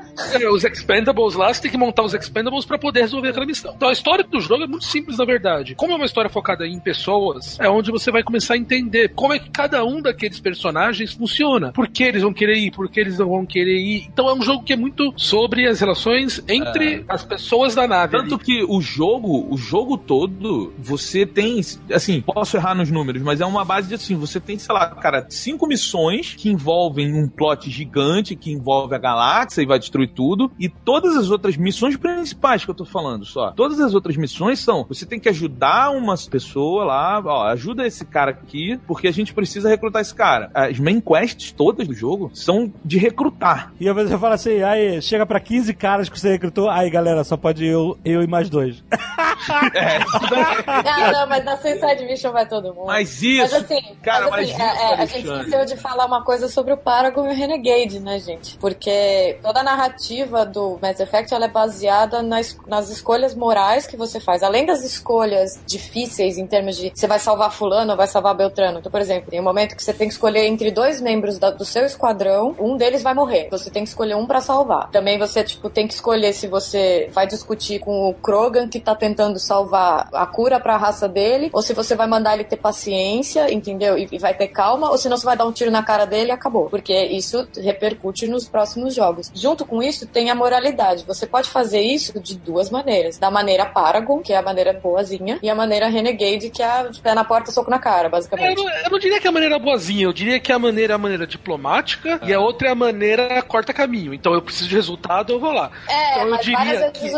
O Renegade libera o mal. Eu diria que neste grupo que nós estamos, Paragon é o Alexandre, Renegade é o Betão. Eu diria nessa história mas olha só, mas sério, eu sempre tive dificuldade de entender na real o qual é a consequência disso. Se você é mais bonzinho, se você é mais malvadinho, tipo, o que, que realmente muda? A- a- o que muda é porque as reações das pessoas com você mudam um pouco. Por exemplo, tem aquela repórter, Kalissa Bin Aldilani, que é uma puta de uma chata, Lembro, humanista chata. pra caramba. Aham. Soquei, soquei, soquei, hein? Só deixa Só claro. que quem não socou? Quem não socou? né? Soquei, soquei. Eu não soquei. Dei-lhe um Eu socão. Não, so- não soquei. Você Que tem a isso? opção de dar um soco na cara dela quando ela vem te entrevistar, porque ela começa a fazer um monte de pergunta Mas indecorosa. você não sabe, não é que fique claro, você não sabe Você não que sabe que é. você vai dar o soco, não é uma decisão, você vai e dê um soco, mas é porque a mulher, ela claramente, ela joga na sua cara assim, vou manipular tudo que você falar e vou te fuder. É, ela É. tá fazendo aquela entrevista super parcial, tipo, tentando te botar embaixo do, sabe? É, se você escolher uma resposta renegade, Tem- tem dá um um- soco na cara não, dela. mas é, é tipo assim, depois dela fazer três, Três vezes com você. Não, três vezes, três entrevistas diferentes. Você encontra ela várias vezes diferentes. Depois dela. Não, você soca ela no Mass Effect 1 já. Então, mas ela faz três entrevistas no 3 ou quatro no Mass Effect 1. Mass Effect 1 você É, encontra várias aí no vezes. 2, o, o soco que eu dei foi no 2. Porque aí no 2, tipo, você encontra com ela e você fala, cara, não quero falar com você porque você é manipuladora. Aí ela fala, Shepard diz que não sei o que, não sei o que. Aí tu vai dar o Renegade, ele vai dar um soco nela. caraca. É, assim,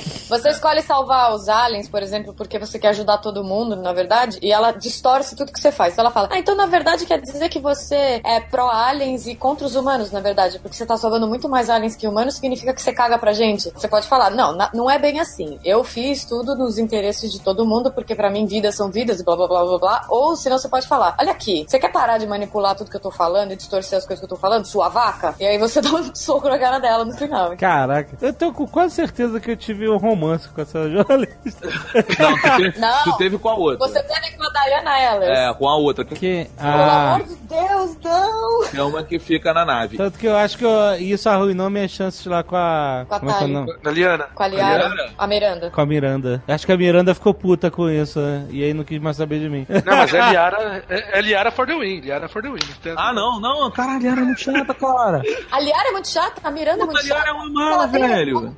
Uma. Ó, A Miranda, inclusive, uma coisa interessante. A Miranda é uma das personagens principais do segundo jogo aqui, né? Porque no segundo jogo, pra gente explicar pra quem tá ouvindo, ele tem, pra mim, o problema do Mass Effect estar no segundo jogo, tá? Apesar de eu achar o melhor jogo de todos. Ele. Ok, Beto, eu também acho. Quando começa o jogo, você tá numa missão, que não te explica porquê, e aí Claro que explica. não, depois explica. Tô falando na hora ali que você começa o jogo e ele fala, ó, estamos aqui numa missão, rola um ataque e a Normandy é destruída. A Normandy de verdade, ela finalmente é destruída. E a Shepard morre. O Shepard ou a Shepard morre. E você, quando começa o jogo, você vê que ele vai acordando ao longo do jogo, você descobre que ele foi reconstruído, né? Ele tava morto de verdade, tanto que você volta e as pessoas não acreditam. Falam, pô, mas você tava morto, é você de verdade. Rola ainda uma dúvida. Pois é, por que, que eles fizeram isso? Pois é, não faz sentido nenhum, cara. Né? Não, claro que Eu sempre faz. fiquei com essa dúvida. É porque eles queriam te dar poderzinho e falar que agora você é geneticamente modificado. Ah, você começar do zero. É. né? Não, não, não, não, mas não é só por isso. É porque antes do Shepard, da Shepard morrer, porque na verdade eles, os Collectors atacam a Normandy porque eles estão ainda tentando destruir as últimas células de Gets que estão perdidas por aí depois do primeiro jogo, entendeu? O Illusive Man, que é o presidente, dono, whatever, da Cerberus, Big Boss da Cerberus, que é, um- é uma organização Paramilitar É. tal, né? paramilitar que é totalmente pró-humano e contra todo o resto, entendeu? Então eles são extremistas pra caramba. Então, pra eles, o interesse dos humanos é, é acima de qualquer suspeita e os fins justificam os meios sempre. E eles falam que o Shepard é um símbolo da humanidade. E a humanidade precisa do Shepard como símbolo. Então eles correm atrás do corpo do Shepard para refazer e reconstruir Shep o Shepard. Mas eles não clonam o Shepard, eles reconstroem o Shepard. É, mas assim, dava para contar essa história melhor, saca? Tipo, no final das contas, o cara morreu e voltou. Jesus, velho. Mas, cara, você matou, é isso aí. É, mas assim, mas aí é que tá, saca? É tipo assim, por exemplo, hoje, depois que o, o Eduardo é, falou sobre a Batalha do Apocalipse, explicou o conceito da Batalha do Herói e tal, você não consegue ir numa palestra de livro sem ter um babaca de nariz em pé. Não, porque o meu livro é baseado na, na Jornada, do, do herói. herói. Nunca leu a porra do livro, do, do Campbell, mas fala, né? Porque a Jornada do Herói, os personagens, a criação de personagens. Fica assim, é, é, existe, eu vejo assim, que existem coisas que elas se tornam um lugar comum e inacreditável. E eu senti isso, sabe? Quando eu vi, eu falei assim, cara, não precisava. Não precisava. É só para criar uma imagem de uma coisa banal. Ah, sim, pode ter funcionado, tá? Isso é só a minha opinião. Eu achei essa morte do Shepard tão. Porra, dava pra gente contar uma história tão melhor, sabe? De formas tão mais interessantes. É, eu não concordo com você, mas eu entendo o seu ponto. É, eu, mas. Eu acho a história muito boa, cara. Mas ficou isso. E aí tem, né, nosso queridíssimo Martin Sheen. Martin, Martin Sheen. Sheen, Illusive Man. The Illusive Man, falando daquele jeitinho dele, fumando o cigarrinho dele. E você tem um novo personagem que entra no jogo e também eu achei que não precisava existir. Sacou?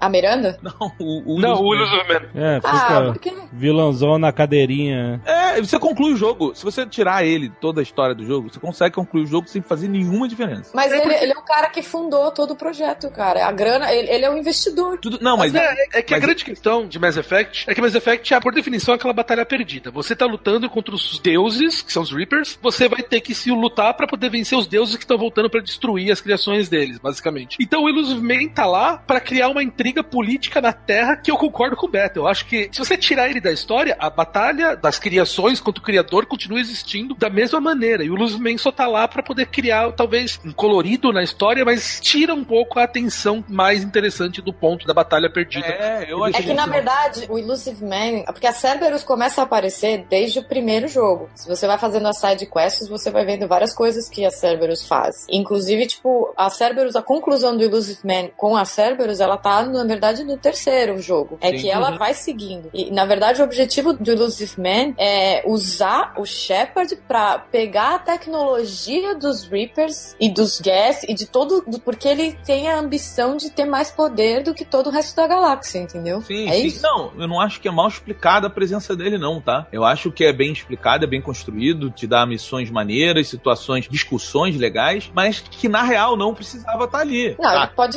ter sido. É, poderia ser uma história mais simples só entre o Shepard e os Reapers, ok. É, é isso que eu tô falando. Eu não, É. não digo que não funcionou, mas eu acho que assim, o Illusive Man e a morte do Shepard são duas situações, são as únicas duas situações pra mim no Mass Effect que eu olho, eu gostei, fiz tudo e tal, não sei o que, mas entendi que falei, cara, não precisava disso pra mim, sabe? São situações que não precisava, mas ainda assim, cara, é ainda é um texto muito bem escrito, são situações maneiríssimas, é muito maneiro você mandar o Illusive Man se fuder, sacou? É. É muito, muito maneiro você fazer É muito isso. bom. É tão bem feito, mesmo eu achando que não precisava, é tão bem feito que cria uma reação emocional em mim como jogador. É, é legal mencionar que do primeiro jogo pro segundo, você. No início do segundo jogo, você tá com a sua squad inteira lá. Então você tem o Garrus, a Tali, a Liara, quem quer que tenha sobrevivido dos dois, né? O Kaidan ou a Ashley Williams e o Rex. Cara, alguém ficou com Williams? Com a Ashley? Não, A com a Ashley Ashley morreu. não, com o japonês. Alguém ficou com o japonês? Kaidan? É. O que? Eu deixei o Kaidan morrer. A Ashley é uma preconceituosa racista dos É, infernos. a cara. Ashley morreu pra mim, a Ashley morreu pra mim também.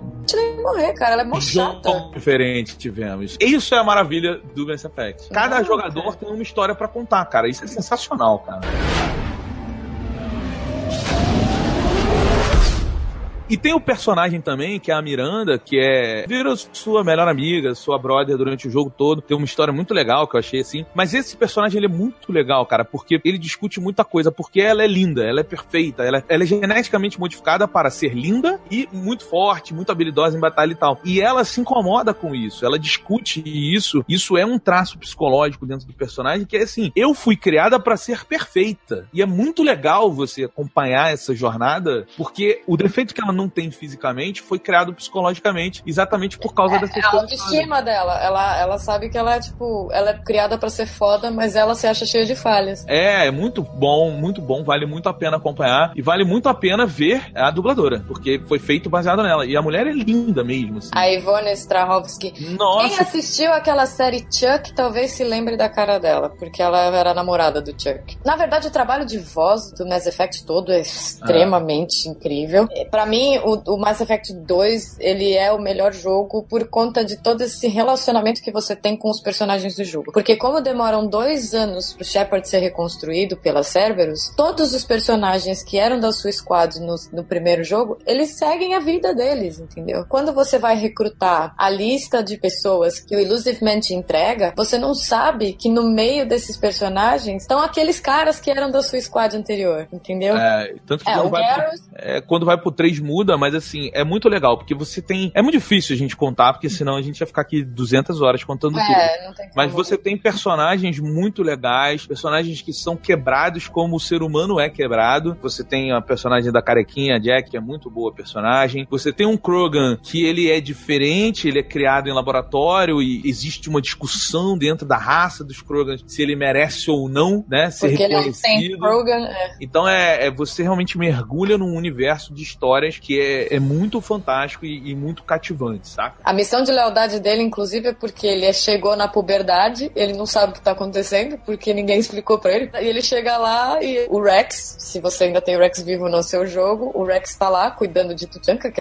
é o planeta natal deles. E ele fala: Ok, cara, então você não tem problema nenhum com você. Você só quer, você precisa brigar e trepar. Basicamente é isso que você tem que fazer. Então vamos fazer o teu ritual de entrada na puberdade. Você vai lá e vai lutar contra os Thrasher Maw, que é um, uma- um minhoca gigante, um verme gigantesco. Viu, Marcela, por que que eu queria tatuar o, o símbolo dos Ordnots? Os ordinatos são legais. Você sabe que a Tali tem uma tatuagem de um Thrasher Maw, né? No Mass Effect 3, no DLC da Citadel, tem um momento que você faz uma festa com todos os personagens. Sim, isso, é, É. maravilhoso, isso é E maravilhoso. aí você, em algum momento da festa, em um dado momento da festa, você vai até o banheiro e a Tali. É legal falar dos Quarians, mas assim, daqui a pouco a gente fala, a Tali ela tá bêbada e ela conta que ela fez uma tatuagem Ah. de um Thrasher Maw com uma caveira dentro da boca, um pássaro saindo dentro do, do olho da caveira e uma mulher com uma espada montada no Thrasher Maw. Ela conta que ela fez a tatuagem. O Shepard pergunta, onde você fez a tatuagem? Ela fala, in the wards near the bottom, que é uma piadinha, tipo, perto da bunda, tá ligado? Só que em português não funciona, infelizmente.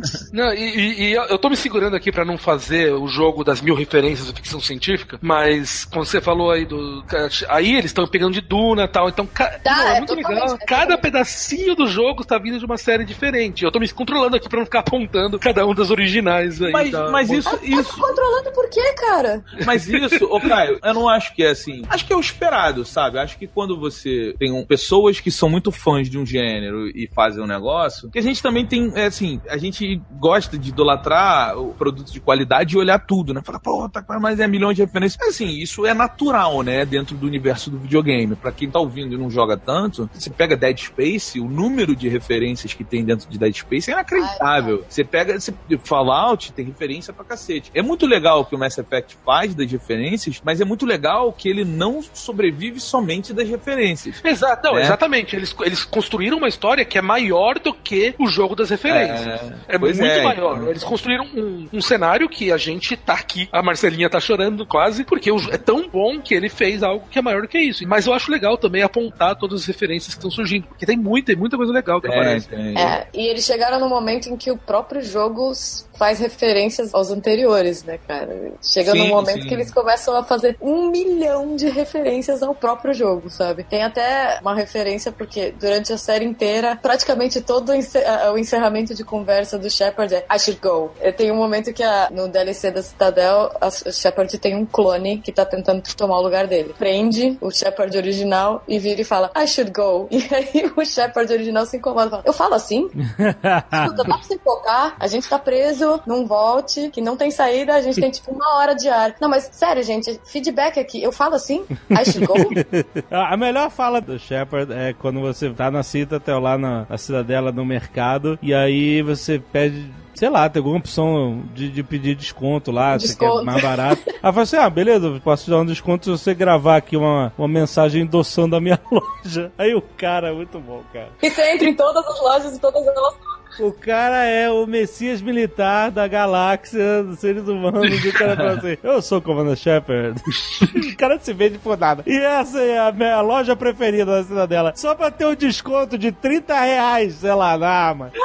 E toda vez que você vai pra lá, você passa por lá, rola Isso. aquela vozinha. É muito bom Eu isso. sou o Commander Shepard. É, fica gravado, né, cara? É muito maneiro isso. Você sabe que é por- exatamente por isso que eu gosto mais do Mass Effect 1? Porque no Mass Effect 1 tem um monte de citadela, você vive na cidadela, você anda, você vai de um É. lugar Não, pro é outro e tal. dois. Isso é no 2? Isso é no Porque eu dois. lembro. Isso é no 2? Ih, me ferrei então. Mas, Não, mas a crítica continua. No 1, você vive na cidadela, você anda na cidadela, você vai por todos os lugares e tal. E no 2, no 3, a cidadela ficou uma coisa tão reduzida. Eu concordo, eu concordo com você, o, o, Caio. No 1, cara, eu senti muita falta disso. Quando você chega no 2, na Citadel, você tem, cara, você fala, caralho, Citadel bem feita, né? Com gráficos bons, mais investimento e tal. Aí tu fala, caramba, que lugar é a Citadel que eu queria ver. Só que você começa a perceber que, diferente do 1, que ela era um sandbox, se tornam áreas. E você, Isso. É. você, você vai de área pra área. Aí tu fala, puta, me limitou. A Citadel do 2, ela é muito pequena, cara. Tem Omega no 2, né? E Omega também tem o seu Sim, sim, mas espacinho na história. Mas faz falta, eu acredito Faz. que faz falta, porque a Citadel no 1, você tá tanto lá, você resolve tanto problema lá, que, cara, eu andava sem mapa, assim, ah, pô, tem que ir pra aquele lugar. Isso, isso. Você ir de um lugar pro outro, em vez de pegar o transporte, eu ia andando de um lugar É, Eu ia andando também. Nunca peguei É. transporte rápido. E o elevador, cara. As conversas de elevador eram as melhores, cara. Ah, não, e, eu- pô, vamos falar do elevador. Vamos falar que você tem o Mass Relay, você tem tecnologia fodida, mas você tem o elevador mais lento da história. Ele, ele toca uma versãozinha jazzy, assim, do, do tema do Mass Effect, né, com a cornetinha. Cara. assim. É. A lerdeza do elevador era ditada pela lerdeza do teu PS3, rapaz. sim, sim. Não, não, mas é pra, isso. pra- pra carregar a próxima área. Sim, mas tem novamente uma piada que ele faz entre eles. Tem uma hora que no, no terceiro jogo você pega um elevador, o Shepard vira pra quem tá com ele e fala: Pô, esse elevador é rápido, que bom, né? E aí. Aí o cara chega e fala: "Ô, gente, vocês não sentiam falta das conversas de elevador? Aí É. o, o outro fala: Não.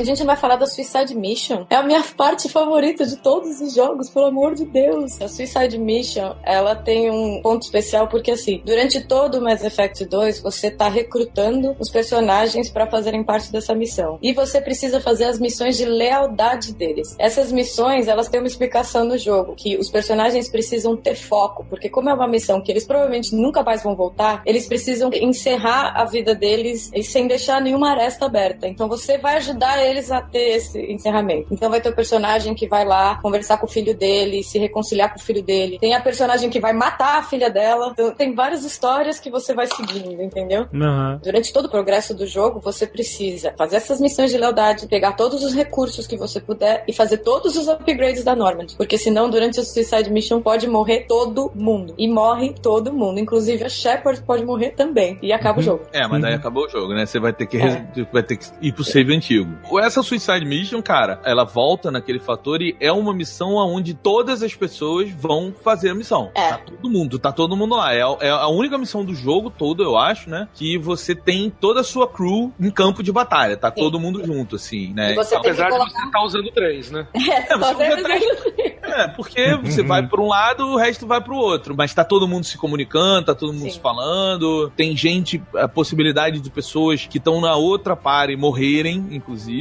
Então é, é bem Você legal. perdeu o Garrus, né, seu demônio? Eu perdi o Garrus, aí só que eu voltei. É, claro.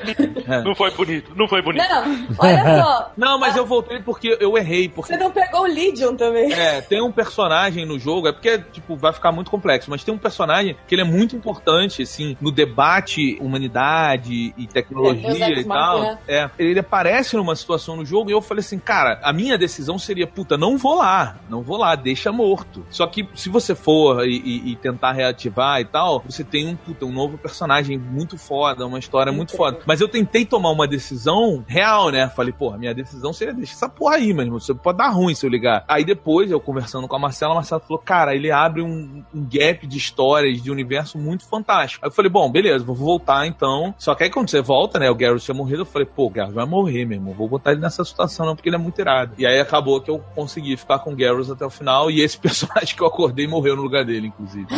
Você matou o Li... Puta que Mas não faz diferença, não faz diferença. Claro que faz. Não faz. O único personagem que você pode matar e, e não faz diferença é o Legion, porque ele é uma máquina ligada a outras máquinas. Então ele fica numa discussão. é, até leva uma outra discussão do Shepard. Ele, ele fica falando pro Shepard que ele não é o Legion, o Shepard fica chamando ele de Legion. E você Sim. tem uma discussão muito maneira que é o seguinte: é, Ele não tem as memórias do Legion, é, mas ele, eles são uma consciência só. E isso faz parte da discussão do, dos Guests. dos gaffes, né? Tanto que a gente quero dialogar com vocês da decisão mais importante do jogo, que eu acho que eu tomei, eu e 10% do mundo tomamos essa decisão, que é relacionada a- aos gaffes, né? Porque você tem duas raças. Você tem os Quarians, criaram os gaffes para ser escravos deles, para serem robôs que fazem tudo, tipo a gente tá fazendo, né? Robô que É, faz tudo pela gente. Reais que fazem tudo, né? É, um dia essas máquinas falaram, cara, é assim, não é justo, a gente quer direito. A gente lembra de Animatrix? Então, é basicamente aquilo ali. Battlestar Galactica. Eu te chamo É. de Battlestar Galactica. Mas antes E talvez de, outro maior não spoiler da história. Mas... antes de Battlestar, a gente tá falando de Asimov, a gente tá falando de uma coisa muito legal, né? Que já é discutida há muito tempo, mas que é, o robô vira e fala, cara, eu quero meu direito, assim, você tá me abusando. Aí os caras falam, não. Aí o, o robô fala, então beleza. E aí começa uma guerra e os Quarians começam, como raça, como sociedade, a sofrer com essa guerra. E você tem na mão a decisão, né? Passa lá um monte de história e você tem que decidir. Você destrói o robô e o negócio lá que ele tá fazendo, porque isso vai dar independência a cada um deles e eles finalmente vão deixar de ser um só, uma mente interligada e vão se tornar vidas independentes de uma sociedade, ou você escolhe, no caso, você destrói eles e você deixa os Quarians finalmente livres dessa guerra e eles podem voltar pro planeta deles e, e viver a vida que nem pessoas legais, ou você escolhe, você fala, cara, não vou me meter e a guerra vai continuar e provavelmente os Gaffs vão destruir os- a raça dos Quarians inteira em batalha. Então, você tem que tomar essa decisão. Quem você ajuda? Você não tem escapatória. E o pior, se você ajudar os robôs, a sua brother lá, que tá contigo desde o do segundo jogo, e ela é muito brother, desde o primeiro, né? E ela é muito brother, ela se mata. Então, assim, você tem que tomar uma decisão. E eu escolhi destruir a raça dos robôs, diferente do que todo mundo fez. Cara, eu salvei os dois porque eu sou foda.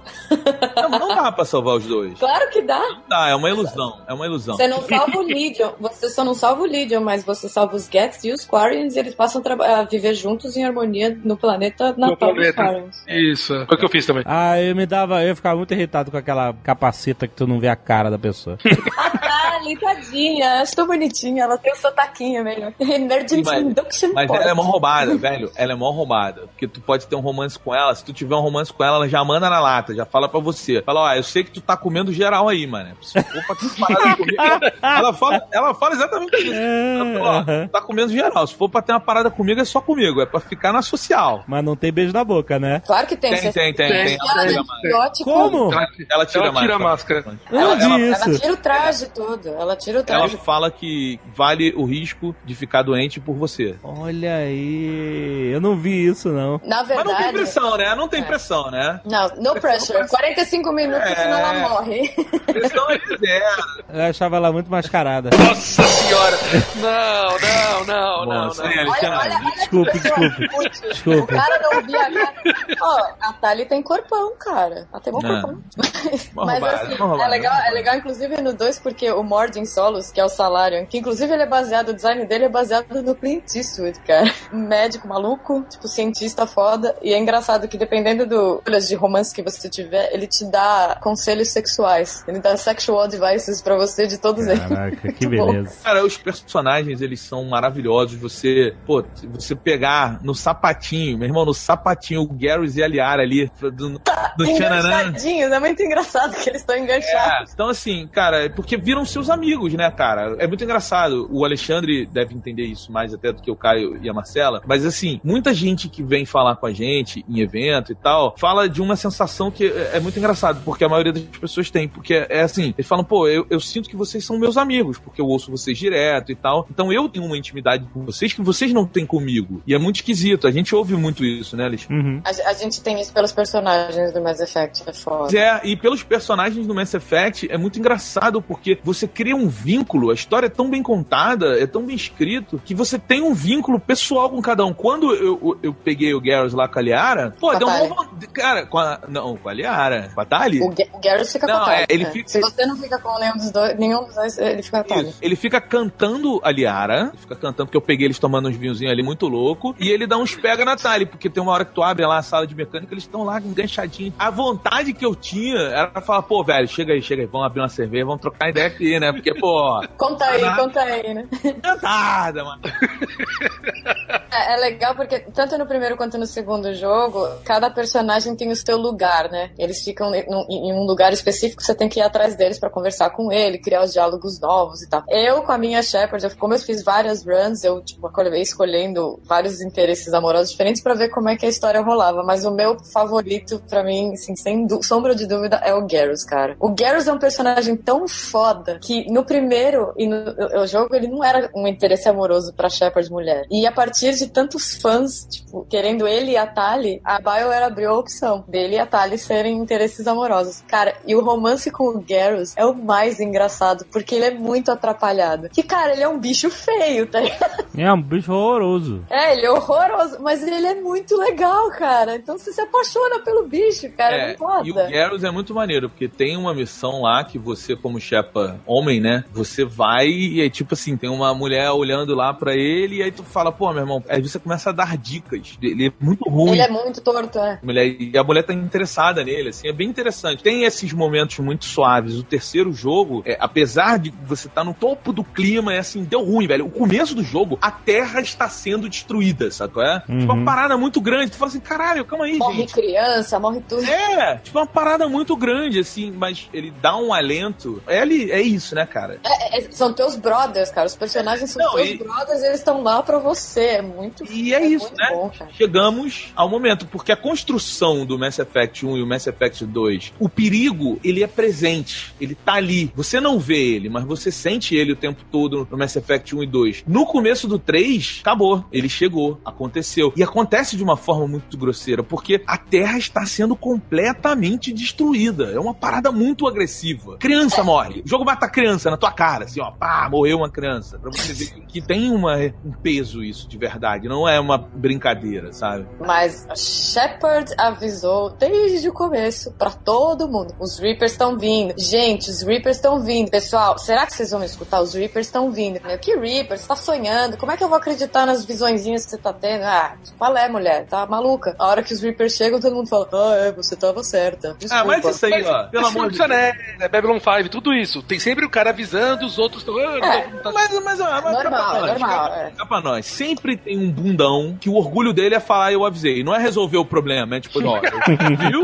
Eu falei, eu tava certo. É tipo, foda-se, você está certo, não resolve o problema. Mas, mas o legal do Shepard é justamente que ele vai resolver, cara. Ele sai da Terra que tá sendo destruída pelos bichos pra justamente recrutar todas as outras espécies pra lutar contra eles, porque eles chegaram todos na Terra e todo mundo tem que ir pro sistema solar. Aliás, eu esqueci de, de falar um negócio engraçado do sistema solar. No Mass Effect 2 tem uma mecânica de você procurar os minerais e você pode soltar sondas, né, nos planetas pra fazer a busca de minerais. E a ID, que é a inteligência artificial, ela vai falando. É, é- é chato pra caralho, na verdade, fazer isso. Mas você precisa fazer isso pra fazer os Os upgrades. E aí tem uma hora, se você, vocês já tentaram jogar probe, soltar probe em Uranus?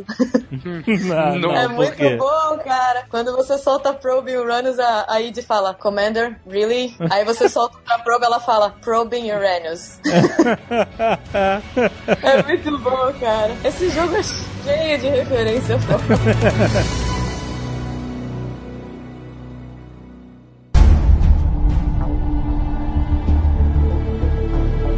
Então, só pra poder juntar tudo que a gente viu até agora. O primeiro jogo, como o Beto falou, a gente viu o cenário, a gente descobriu como é que era o universo, a gente descobriu que tinha uma raça, tava querendo destruir toda a civilização galáctica tal. No segundo jogo, teve essa missão suicida que a Marcela falou, que é quando a gente descobre que aqueles Protheans que a gente falou lá, que era a raça super avançada, na verdade, eles tinham aprendido tudo desses Reapers, que eles são os verdadeiros criadores de toda a tecnologia galáctica, e que a coisa muito interessante, o que esses Reapers fazem, quando eles chegam pra para poder destruir a civilização, basicamente eles pegam todas as pessoas de uma raça e eles criam uma nova dessas naves de pensantes baseadas numa das raças que eles destruíram. Nas mais avançadas daquela época. Eles deixam as raças que estão ainda não tão evoluídas pra depois, assim, pro ciclo seguinte. Então eles foram lá, eles, eles pegaram, daí você descobre que tem uma nave, uma que é exatamente igual aos Protheans, que foi aquela última grande raça poderosa, e que ela tá lá e ela tem a cara dos Protheans. Então você descobre que na verdade os Protheans não foram mortos pelos Reapers, eles foram transformados em lacaios Collectors. deles, que foram esses Collectors que a gente falou, e foram preservados por essas naves gigantes. Então você fica numa situação meio bizarra, porque de um lado, esses robôs gigantes aí, os Reapers, eles estão destruindo tudo, mas por outro lado, eles têm interesse de preservar as raças vivas para algum objetivo futuro. Então você fica naquela situação, o que tá acontecendo exatamente? Os caras estão destruindo tudo, mas parece que tem algo maior por trás que eles querem preservar. E aí é no ponto que a gente chega no jogo 3 que eles chegam destruindo todas as raças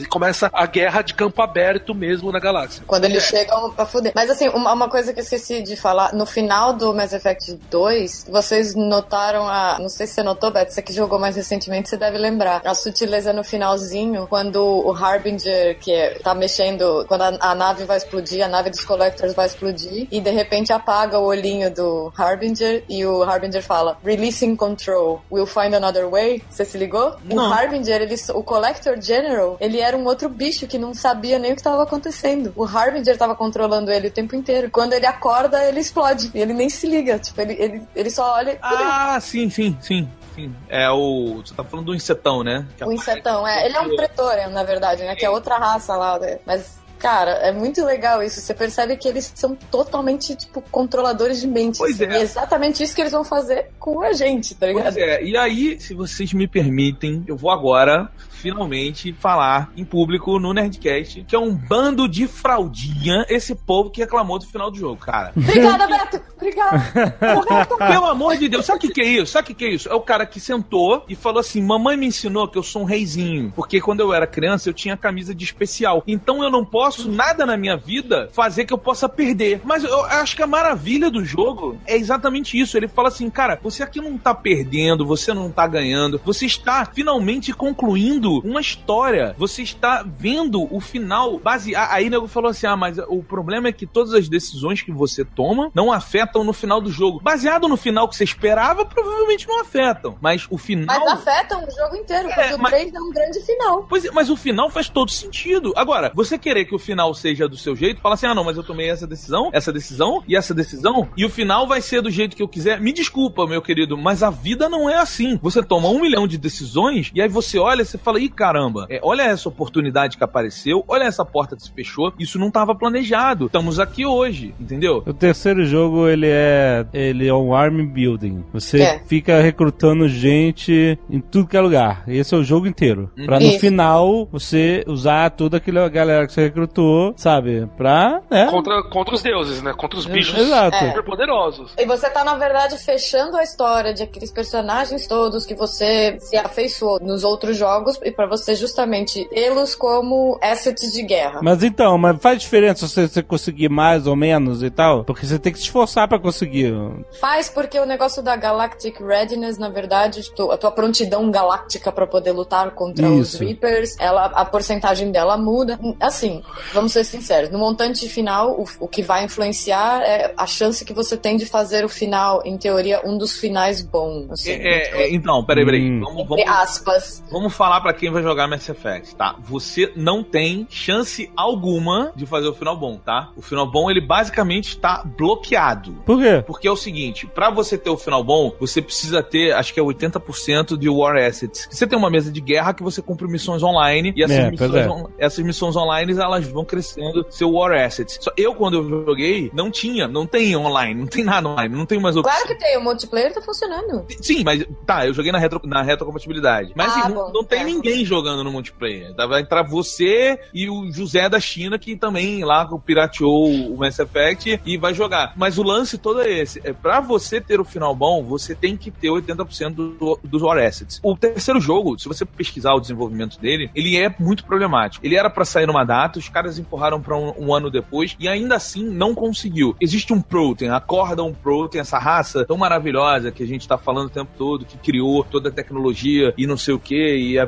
venerado É por todos. Isso, ele aparece num dos DLCs. Esse DLC, na verdade, ele era pra estar dentro da história. Ele não era pra ser um DLC, mas não deu Mas tempo. isso foi. de- Não, não. Isso foi uma demanda da EA de fazer um DLC Day One. Sim, mas, mas- sim, mas o que eu tô falando é, a história dele ser DLC tiveram diversos fatores, porque teve personagem que eles cortaram, e aí eles tiveram que readaptar a história. Então, assim, o terceiro jogo, ele teve uma mão muito grande de quem paga a conta, tentando dizer, faz isso, vai por esse caminho, porque a expectativa é muito alta, vai por esse caminho. Então, ele, ele é muito ferido, sim. Ele, tanto que, cara, existe uma parada chamada meta, chamado Mass Effect Team Assault. O Mass Effect, ele ia ter um FPS, tipo o Battlefield, assim, multiplayer, tá ligado? Uhum, uhum. É uma parada, assim, ele ficou tão grande, ele ficou tão. A expectativa do. Porque o segundo jogo é tão foda, né, cara? E a expectativa é, tão f- grande com o terceiro que ele sofreu por ter prazo pra ser lançado. Tem que ter o multiplayer, porque o multiplayer tava entrando na moda e todo mundo quer jogar multiplayer e as E empresas. tinha, tinha interação com o app também de celular, que depois eles tiraram do ar, então você não consegue mais o, a porcentagem pelo app também. Pois é, então assim, eles te obrigaram a fazer coisas. Hoje, se você vai pegar na retrocompatibilidade, que nem eu fiz, você não tem chance de ter o final bom. Eu fiz tudo no jogo, que uma das coisas pra ter o final bom também é você tem que fazer todas as missões. Eu fiz todas as missões do jogo, fiz 100%, enfim, não. Eu acho que não- você consegue 70% se você fizer tudo.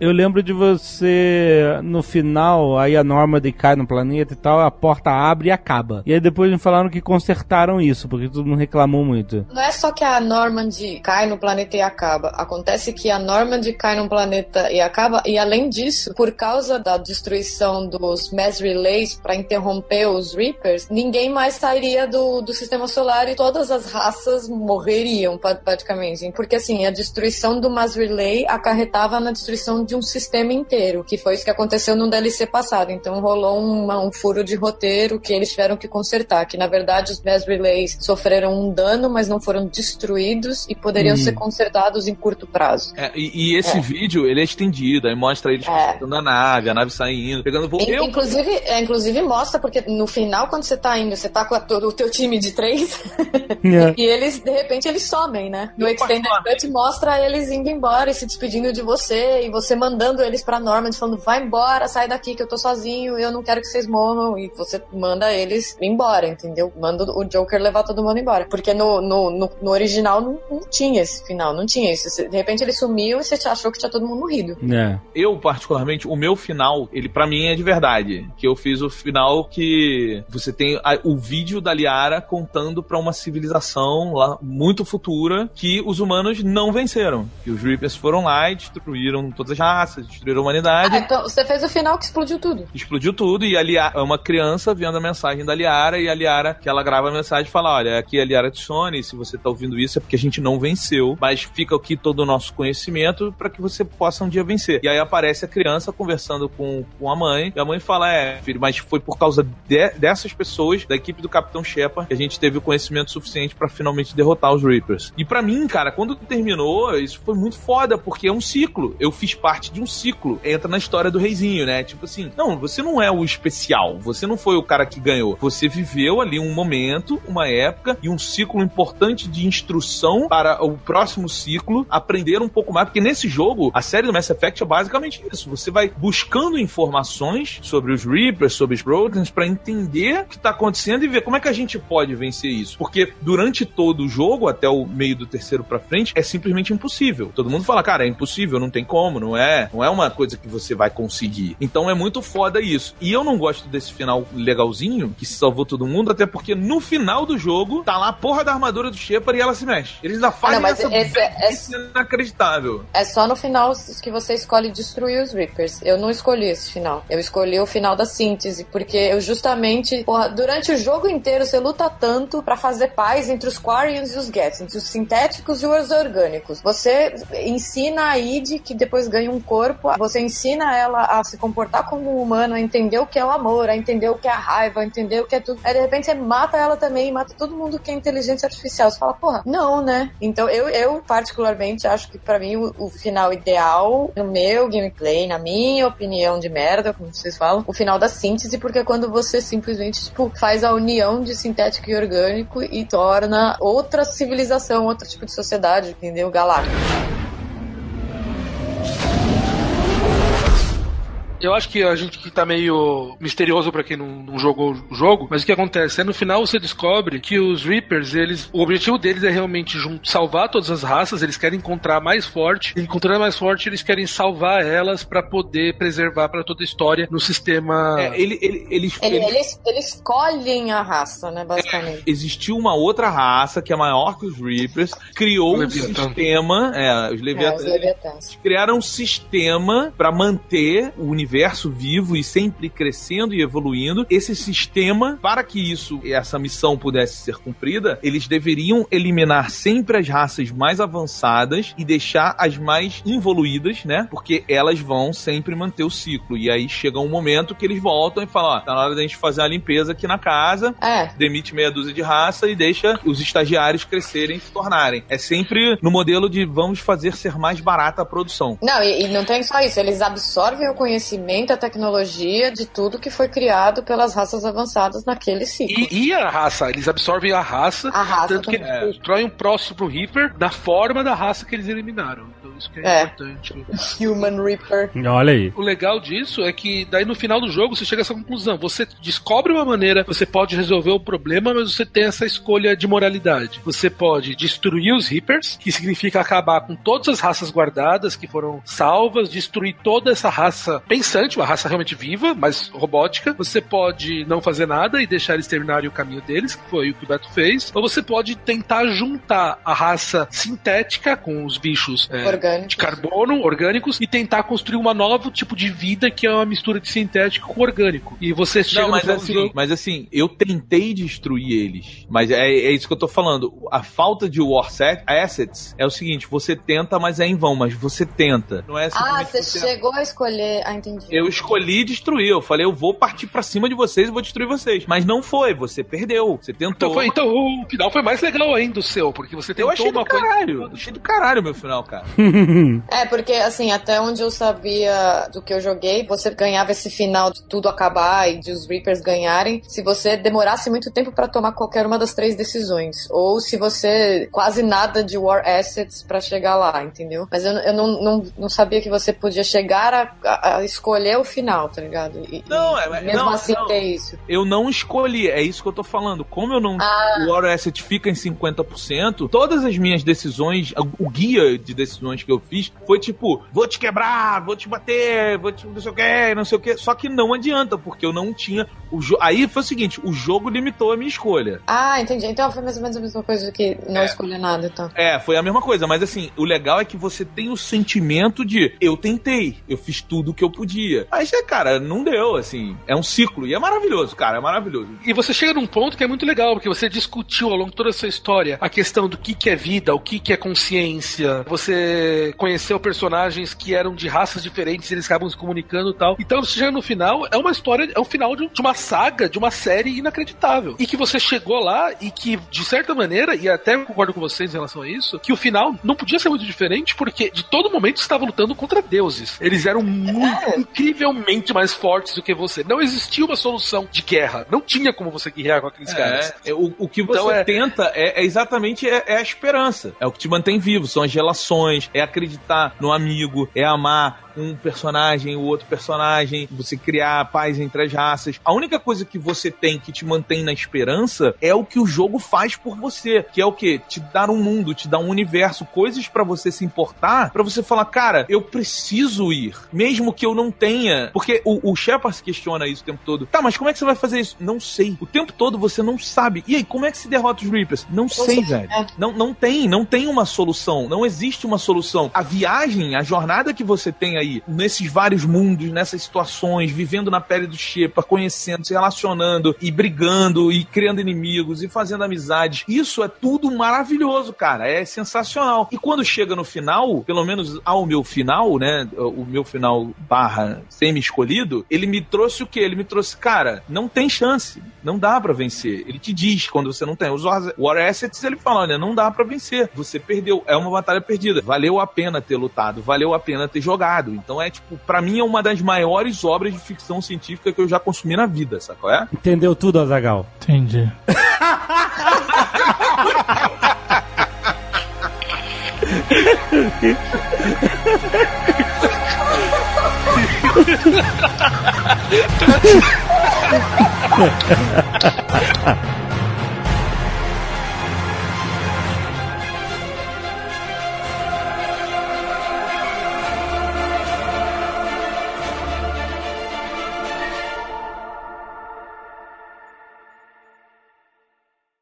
Este Nerdcast foi editado por Radiofobia, podcast e multimídia.